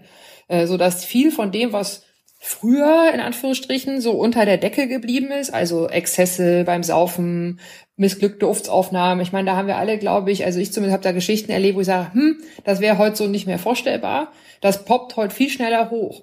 Und äh, die Meldefreudigkeit der jungen Leute, der Boomer, da ist er wieder, ist sie wieder, ja, die ist auch viel höher, weil die ja viel sensibler dafür sind. Und deswegen reagiere ich da häufig relativ allergisch, auch bei dieser Altherren-Twitter-Community, die dann sagt, früher konnte man so Rekrut mal richtig anscheißen, da konnte man ja auch mal zehn Minuten in der Ecke stehen lassen, äh, in der Kälte, hahaha, da waren wir eine richtige Männer. Heute, ja, hallo, was ist das denn für ein Menschenbild, was da teilweise auch vertreten wird? Und deswegen bin ich eigentlich mittlerweile ganz froh, dass das äh, heutzutage einfach auch nicht mehr so der Fall ist. Und das macht uns, glaube ich, auch äh, glaubwürdiger und moderner in den Streitkräften, dass sowas eben nicht mehr Also, geht. Ja. Damit hast du dir doch die Antwort auf die Frage gegeben, ob das früher besser war. Es war früher nicht besser. Ja. Es ist gut, dass diese ganzen Sachen jetzt ans Licht kommen. Es ist gut, dass die Devotionalen rausfliegen. Es ist gut, dass gemeldet wird. Es ist gut, dass sozusagen Extremismus da keinen Platz hat und dass man mit den Leuten vernünftig umgeht, äh, wie du sagtest, wie Erwachsene, die sich eben als Menschen untereinander behandeln. Es sind ja alles positive Entwicklungen. Sehe ich auch so. Auch wenn viele das nicht so sehen, ich sehe das Die, so. Ja. die, die Schleife war ja sozusagen, und das war damals die Wehrpflichtigenarmee. Ja, ja, ist klar. Ich verstehe, auf was du hinaus willst. Die Wehrpflicht ist hier offensichtlich keine entscheidende Variable. Und das, das macht es natürlich, macht jeden Einzelfall nicht besser und so. Und das heißt, dass man trotzdem natürlich mit aller Strenge und Rigorosität dagegen vorgehen muss. Aber ähm, ja, Wehrpflicht macht da keinen keinen Unterschied. Ich finde es sehr spannend, dass wir jetzt ja quasi so ein bisschen rausgearbeitet haben, dass sich letztendlich ein gesellschaftlicher Wandel in der Bundeswehr vollzogen hat, der nur, ja, sehr indirekt, würde ich jetzt sagen, mit der, mit der Aussetzung der Wehrpflicht ähm, zu tun hat und wirklich eher so ein, ja, gesellschaftlicher Wandel der Zeit vielleicht ist. Aber um nochmal spezifisch zur Aussetzung der Wehrpflicht zu kommen, ähm, wir haben jetzt meines Erachtens eigentlich sehr viele positive Dinge Dinge gehört. Ich habe die Einschränkungen verstanden, mit wie rekrutiert wird und so weiter und so fort. Aber für mich klingt das jetzt schon so ein bisschen als ja ist eine ist irgendwie eine vernünftige Entwicklung. Gibt es von von deiner Stefanie oder auch von eurer Seite gute Argumente zu sagen, für den Bereich wäre es aber eigentlich ganz gut, die Wehrpflicht wieder einzuf einzuführen? Oder sind wir hier eigentlich alle, dass wir sagen, nee, man kann an diesen und jenen Schrauben Rekrutierung etc. noch drehen, aber eigentlich ähm, macht das in dieser Zeit keinen Sinn. Weil, Zusatz, es gibt ja doch einige Länder oder zumindest eins, ein Land, nämlich Schweden, was die Wehrpflicht in den letzten Jahren wieder eingeführt hat. Also reaktiviert haben die das ja, ähm, aufgrund der, glaube ich, Gefahrensituation. Und ja, vor dem Hintergrund ähm, irgendjemand mit guten Argumenten dafür oder eher nicht? Die haben die Wehrpflicht wieder eingeführt, ne? Und die hatten ja früher sozusagen im Prinzip ja dann auch diese Freiwilligenarmee und haben irgendwie so 10.000 Jungs und Mädels pro Jahr zu sich reingelassen. Dann haben sie die Wehrpflicht wieder eingeführt und sie lassen trotzdem nur momentan 10.000 Jungs und Mädels rein. Das heißt, es ist kein Unterschied in der Rekrutierung, die sie haben, weil sie überhaupt nicht die Strukturen haben, um diese ganzen Jahrgänge reinzubekommen. Die wir auch nicht haben. Ja, die, die wir auch Mhm. nicht haben. Die geben wesentlich viel, viel mehr Geld aus. Momentan ziehen sie nicht mehr ein als unter den Freiwilligen. Und so ein Erfolgsmodell ist das momentan auch nicht, wenn du dich mit Schweden unterhältst. Ist wahrscheinlich so eine Vorbereitung ne, auf den möglichen Fall, das, ja. Und es wird Jahre dauern, bis sie die Strukturen haben, um wirklich so einen ganzen Jahrgang, also wie wir es früher hatten und wie die dann auch früher hatten, ne, einen ganzen Jahrgang wirklich zu ziehen. Ich glaube, man muss die Frage da ein bisschen äh, anders äh, noch aufspannen. Und zwar muss man ja sagen, wenn ich die, wenn ich eine Wehrpflicht habe, will ich dann wirklich die unreflektierte das Einziehen der 17-, 18-jährigen äh, Menschen, wenn wenn nicht weiblich divers, egal, ja, weil das, ich glaube, man darf da nicht nur auf die Herren der Schöpfung gucken, sondern muss man schon an die Gesamtbevölkerung gucken. Oder muss ich das nicht ein bisschen differenzierter betrachten, indem ich sage, was brauche ich denn? A, brauche ich erstmal ein Awareness in der Gesellschaft, dass eine Bedrohungsempfinden entsteht. Das habe ich zurzeit nicht. Wenn man heutzutage im Bekanntenkreis mit Bundeswehr nichts zu tun haben, den sagt hier übrigens hier Panzer, äh, Ukraine, Russland sind zweieinhalb Flugstunden, da Mhm. gucken die einen an und sagen, oh ja, das ist ja wie nach Griechenland. Ja, herzlichen Glückwunsch. Ja, ist das jetzt schlimm? Nö, da sind jetzt wieder so und so viele tausend Menschen gestorben, aber hey, it's not your problem. So, und wenn man sich anguckt, was bei Landes- und Bündnisverteidigung wirklich an Menschen oder an Masse, gerade aus der Sanität, ich rede jetzt mal nur für uns, ja, was wir an Kräften bräuchten, um diese berühmten, ich muss, mein neues Lieblingswort ist ja kaltstartfähigen äh, Armeegruppen an die Front zu werfen, ja, äh, und wenn wir dort eine einigermaßen normale Versorgung auch unter Gefechtsbedingungen bringen würden, bräuchte ich ja schon das halbe zivile Gesundheitssystem, die dann rekrutiert werden müssten, um dann entsprechend uniformiert zu werden. Und ich glaube, dass es eher, dass wir weniger in die Richtung Wehrpflicht gucken müssen, sondern wir müssen eher in die Richtung, was auch teilweise schon angelaufen ist, Erhöhung der Attraktivität der Reserve und dann entsprechend die Ausbildung der Reserve, um dann halt zu sagen, wenn es jetzt wirklich hart auf hart kommt, dass wir dann die Reserve nutzen können, um dann die fachlich ausgebildeten Leute, die auch eine gewisse Grundkenntnis haben und die wissen, wo vorne ist an so einem Schießstock und die auch wissen, dass wie sie die Uniform zuknöpfen müssen und nicht vor Schreck umfallen, dass sie das, wenn sie ein Barett aufsetzen müssen, dass man die rankriegt. Der 17-Jährige frisch von der Schule nützt da weniger. Wir brauchen, Bewertung Stefanie Krause, ja, eher den, ich sag mal, Gesundheits- und Krankenpfleger, Notfallsanitäter, der Zivilrettung fährt, den ich dann nehmen kann und als Reservist im Dienstgrad Hauptfeldwebel als Truppführer zum Beispiel in die Etappe setzen kann, um dann dort verwundeten Flüsse abfließen zu lassen, äh, weiter nach hinten. In die Richtung würde ich da eher denken, als das querschnittliche Einziehen von unausgebildetem Personal. Das heißt, eigentlich will keiner die Wehrpflicht wieder haben, oder? Ja, In, in dieser Truppe nicht scheinbar. ich sehe kein einziges Argument, gutes Argument. Ähm, und ich sage ja immer sozusagen, die Wehrpflicht muss sicherheitspolitisch begründet werden. Weder gesellschaftlich noch anderswo.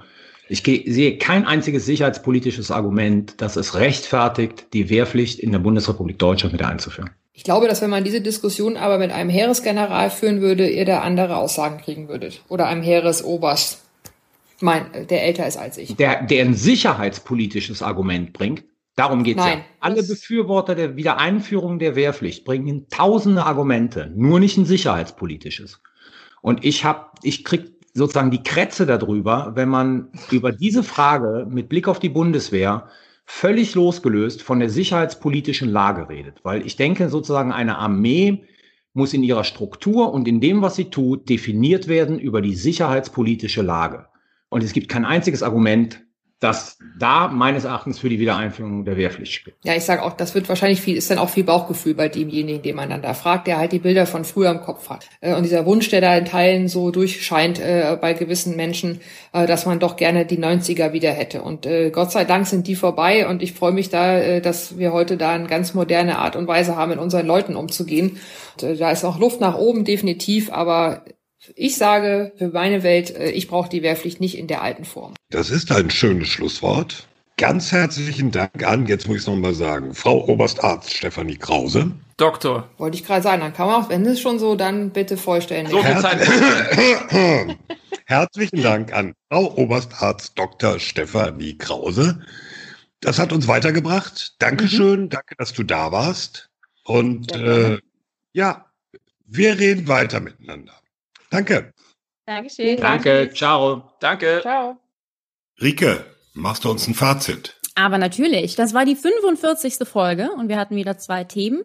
Thema Nummer eins, da ging es um Taiwan. Ähm, wir haben so ein bisschen erklärt, ja, was die Gefahrenlage in Taiwan ist, weil Taiwan wird zunehmend zum Hotspot und zum gefährlichsten Ort der Welt und weiß ich nicht was erklärt. Warum ist das so? Was ist da die Problematik einer, einer potenziellen nicht ganz so friedlichen äh, Übernahme von Taiwan durch China. Wir haben darüber gesprochen, was bedeutet das für Europa? Kann Europa und kann Deutschland da etwas tun? Und ja, wieder ein Thema, das uns mit Sicherheit erhalten bleibt.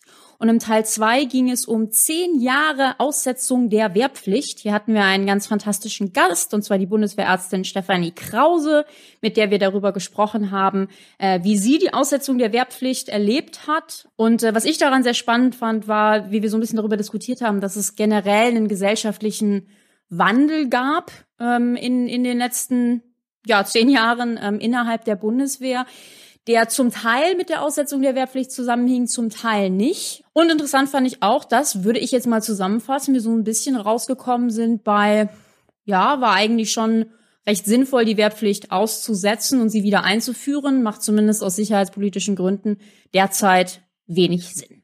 Dankeschön. Und schon sind wir beim Sicherheitshinweis. Sicherheitshinweis. Ich äh, mache den kürzesten Sicherheitshinweis aller Zeiten, damit ich nicht wieder geschimpft kriege. Biden und Putin haben sich darauf verständigt, neue. Danke, das reicht. neue Gespräche anzustreben äh, in puncto strategische Stabilität. Also man darf gespannt sein, was nach dem New Start Rüstungskontrollvertrag kommt. Das war's. Wow. Boah, super. Mach das mal nach. Carlo, kannst du es unterbieten? Klar kann ich das unterbieten. Mein Sicherheitshinweis gilt dem HMS Defender Zwischenfall. Ähm, vor der Küste der Krim von vor zwei Tagen. Ähm, trotz aller völkerrechtlichen Debatten, darauf will ich gar nicht eingehen, will ich nur darauf hinweisen, wir könnten ein Straße von Taiwan-Problem vor Europas Haustür zukünftig bekommen. Ich weise heute hin auf einen Test, der vor kurzem stattgefunden hat. Äh, und zwar hat die Bundeswehr und Airbus getestet, einen Eurofighter mit zwei Drohnen im Flug elektronisch zu verbinden. Um, soweit ich das sehen konnte, waren das Airbus-Drohnen, also keine Systeme, die gerade mit der Bundeswehr im Einsatz sind, aber eben ein Eurofighter. Das hat stattgefunden über Schleswig-Holstein und über der Ostsee und war nach Angaben der Bundeswehr erfolgreich. Und die dahinterliegende Idee von solchen Tests ist natürlich, dass der Pilot oder die Pilotin eines Flugzeuges in der Lage sein soll, Drohnen während der Mission zu nutzen, also zum Beispiel Koordinaten zu senden, wo sie hinfliegen soll, mehr Informationen zu suchen etc. Und die Bundeswehr und Airbus machen das jetzt nicht einfach so, sondern das ist auch relevant für ein Projekt, über das wir schon häufig gesprochen haben und sicher auch nochmal sprechen werden, nämlich eben FCAS, dieses deutsch-französisch-spanische Flugzeug Plus Projekt, ähm, das ja auch Drohnen oder Drohnenschwärme haben soll. Und da ist natürlich genau diese Fähigkeit relevant. Ulrike, die Drohnen sollen nicht hinfliegen, um Informationen zu suchen, die sollen hinfliegen, um was kaputt zu machen. Potenziell auch das, ähm, aber das wird ja noch diskutiert, Thomas. Ach so. Kann ich ja jetzt nicht vorwegnehmen, so eine mögliche Stimmt, Fähigkeit. ja, das wollen wir nicht. Ich nehme es. Da war doch was. Da brauchen wir eine, da brauchen wir eine breite gesellschaftliche Stimmt, Diskussion. auch da müssen wir nochmal drüber reden. Oder eine Kommission beim Parteivorstand, je nachdem. Mein Sicherheitshinweis geht kurz und knapp ums Geld. Äh, Es war ja die letzte Sitzungswoche des Bundestages. Da hat das Bundeskabinett den Plan aufgestellt für die nächsten Jahre, also den Haushaltsplan. Der muss zwar noch vom nächsten Bundestag gebilligt werden, aber Überraschung, es ist deutlich mehr Geld drin im Verteidigungshaushalt.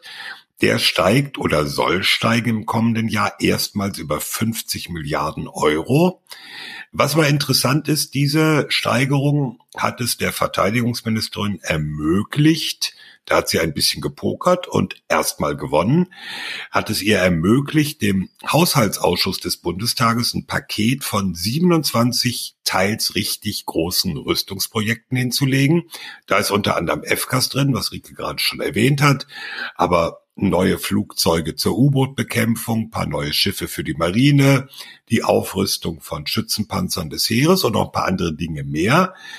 Äh, die Details kann man alle nachlesen, aber interessant ist Folgendes. Das Geld wird ja nun nicht im nächsten Jahr ausgegeben, sondern das sind alles Projekte, die sich über Jahre, wenn nicht sogar Jahrzehnte, Stichwort FKs, hinziehen.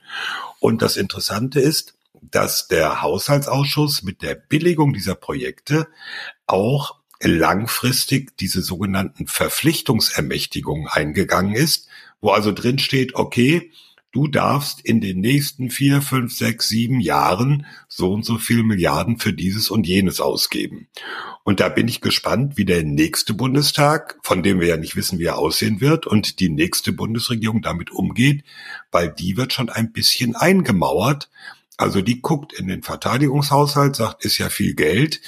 Und dann gucken sie ins Kleingedruckte und da steht, ja, aber von dem vielen Geld ist das und das schon mal verplant für diese und jene Projekte.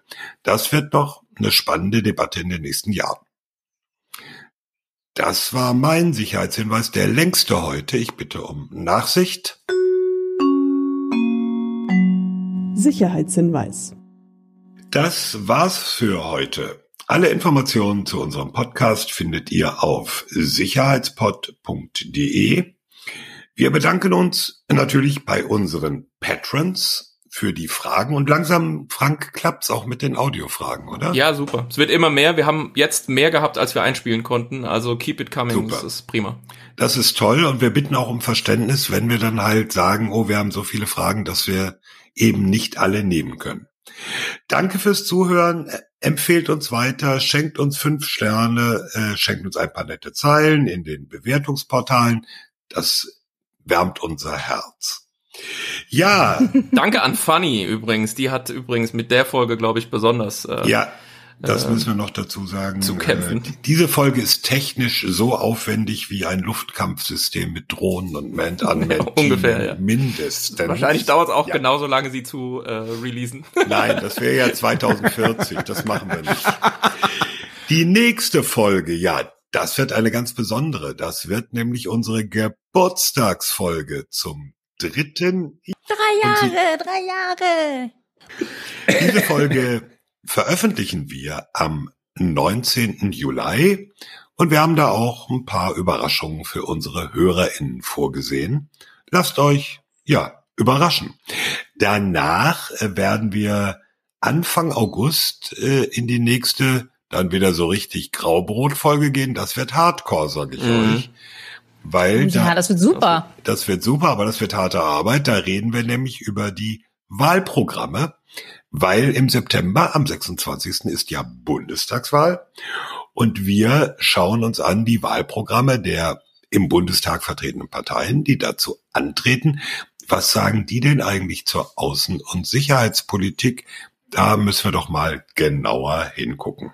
Da werden so Dinge wie zwei Prozent und NATO und oh, ich freue mich. Landes- und Bündnisverteidigung, weiß ich nicht. Nukleare Teilhabe. Nukleare Teile. Also, Bewaffnete Drohnen. Also wir müssen fast ein extra äh, Bullshit-Buzzword-Bingo-Sheet für oh, ja. die Wahlprogrammfolge erstellen. Ja, ja. Vielleicht macht das ein Hörer oder eine Hörerin. Ha? Das wäre doch mal eine Idee. Okay, also es gibt auch im Sommer einiges, worauf man sich freuen kann, bei Sicherheitshalber. Bleibt bis dahin gesund Setzt die Maske auf, haltet Abstand, bleibt solidarisch. Das war's. Es verabschieden sich Thomas Wiegold auf Twitter at Thomas-Wiegold. Ulrike Franke auf Twitter at Rike Franke. Frank Sauer auf Twitter at Dr. Frank Sauer. Und Carlo Masala auf Twitter at Carlo Masala 1. Tschüss. Tschüss. Ciao.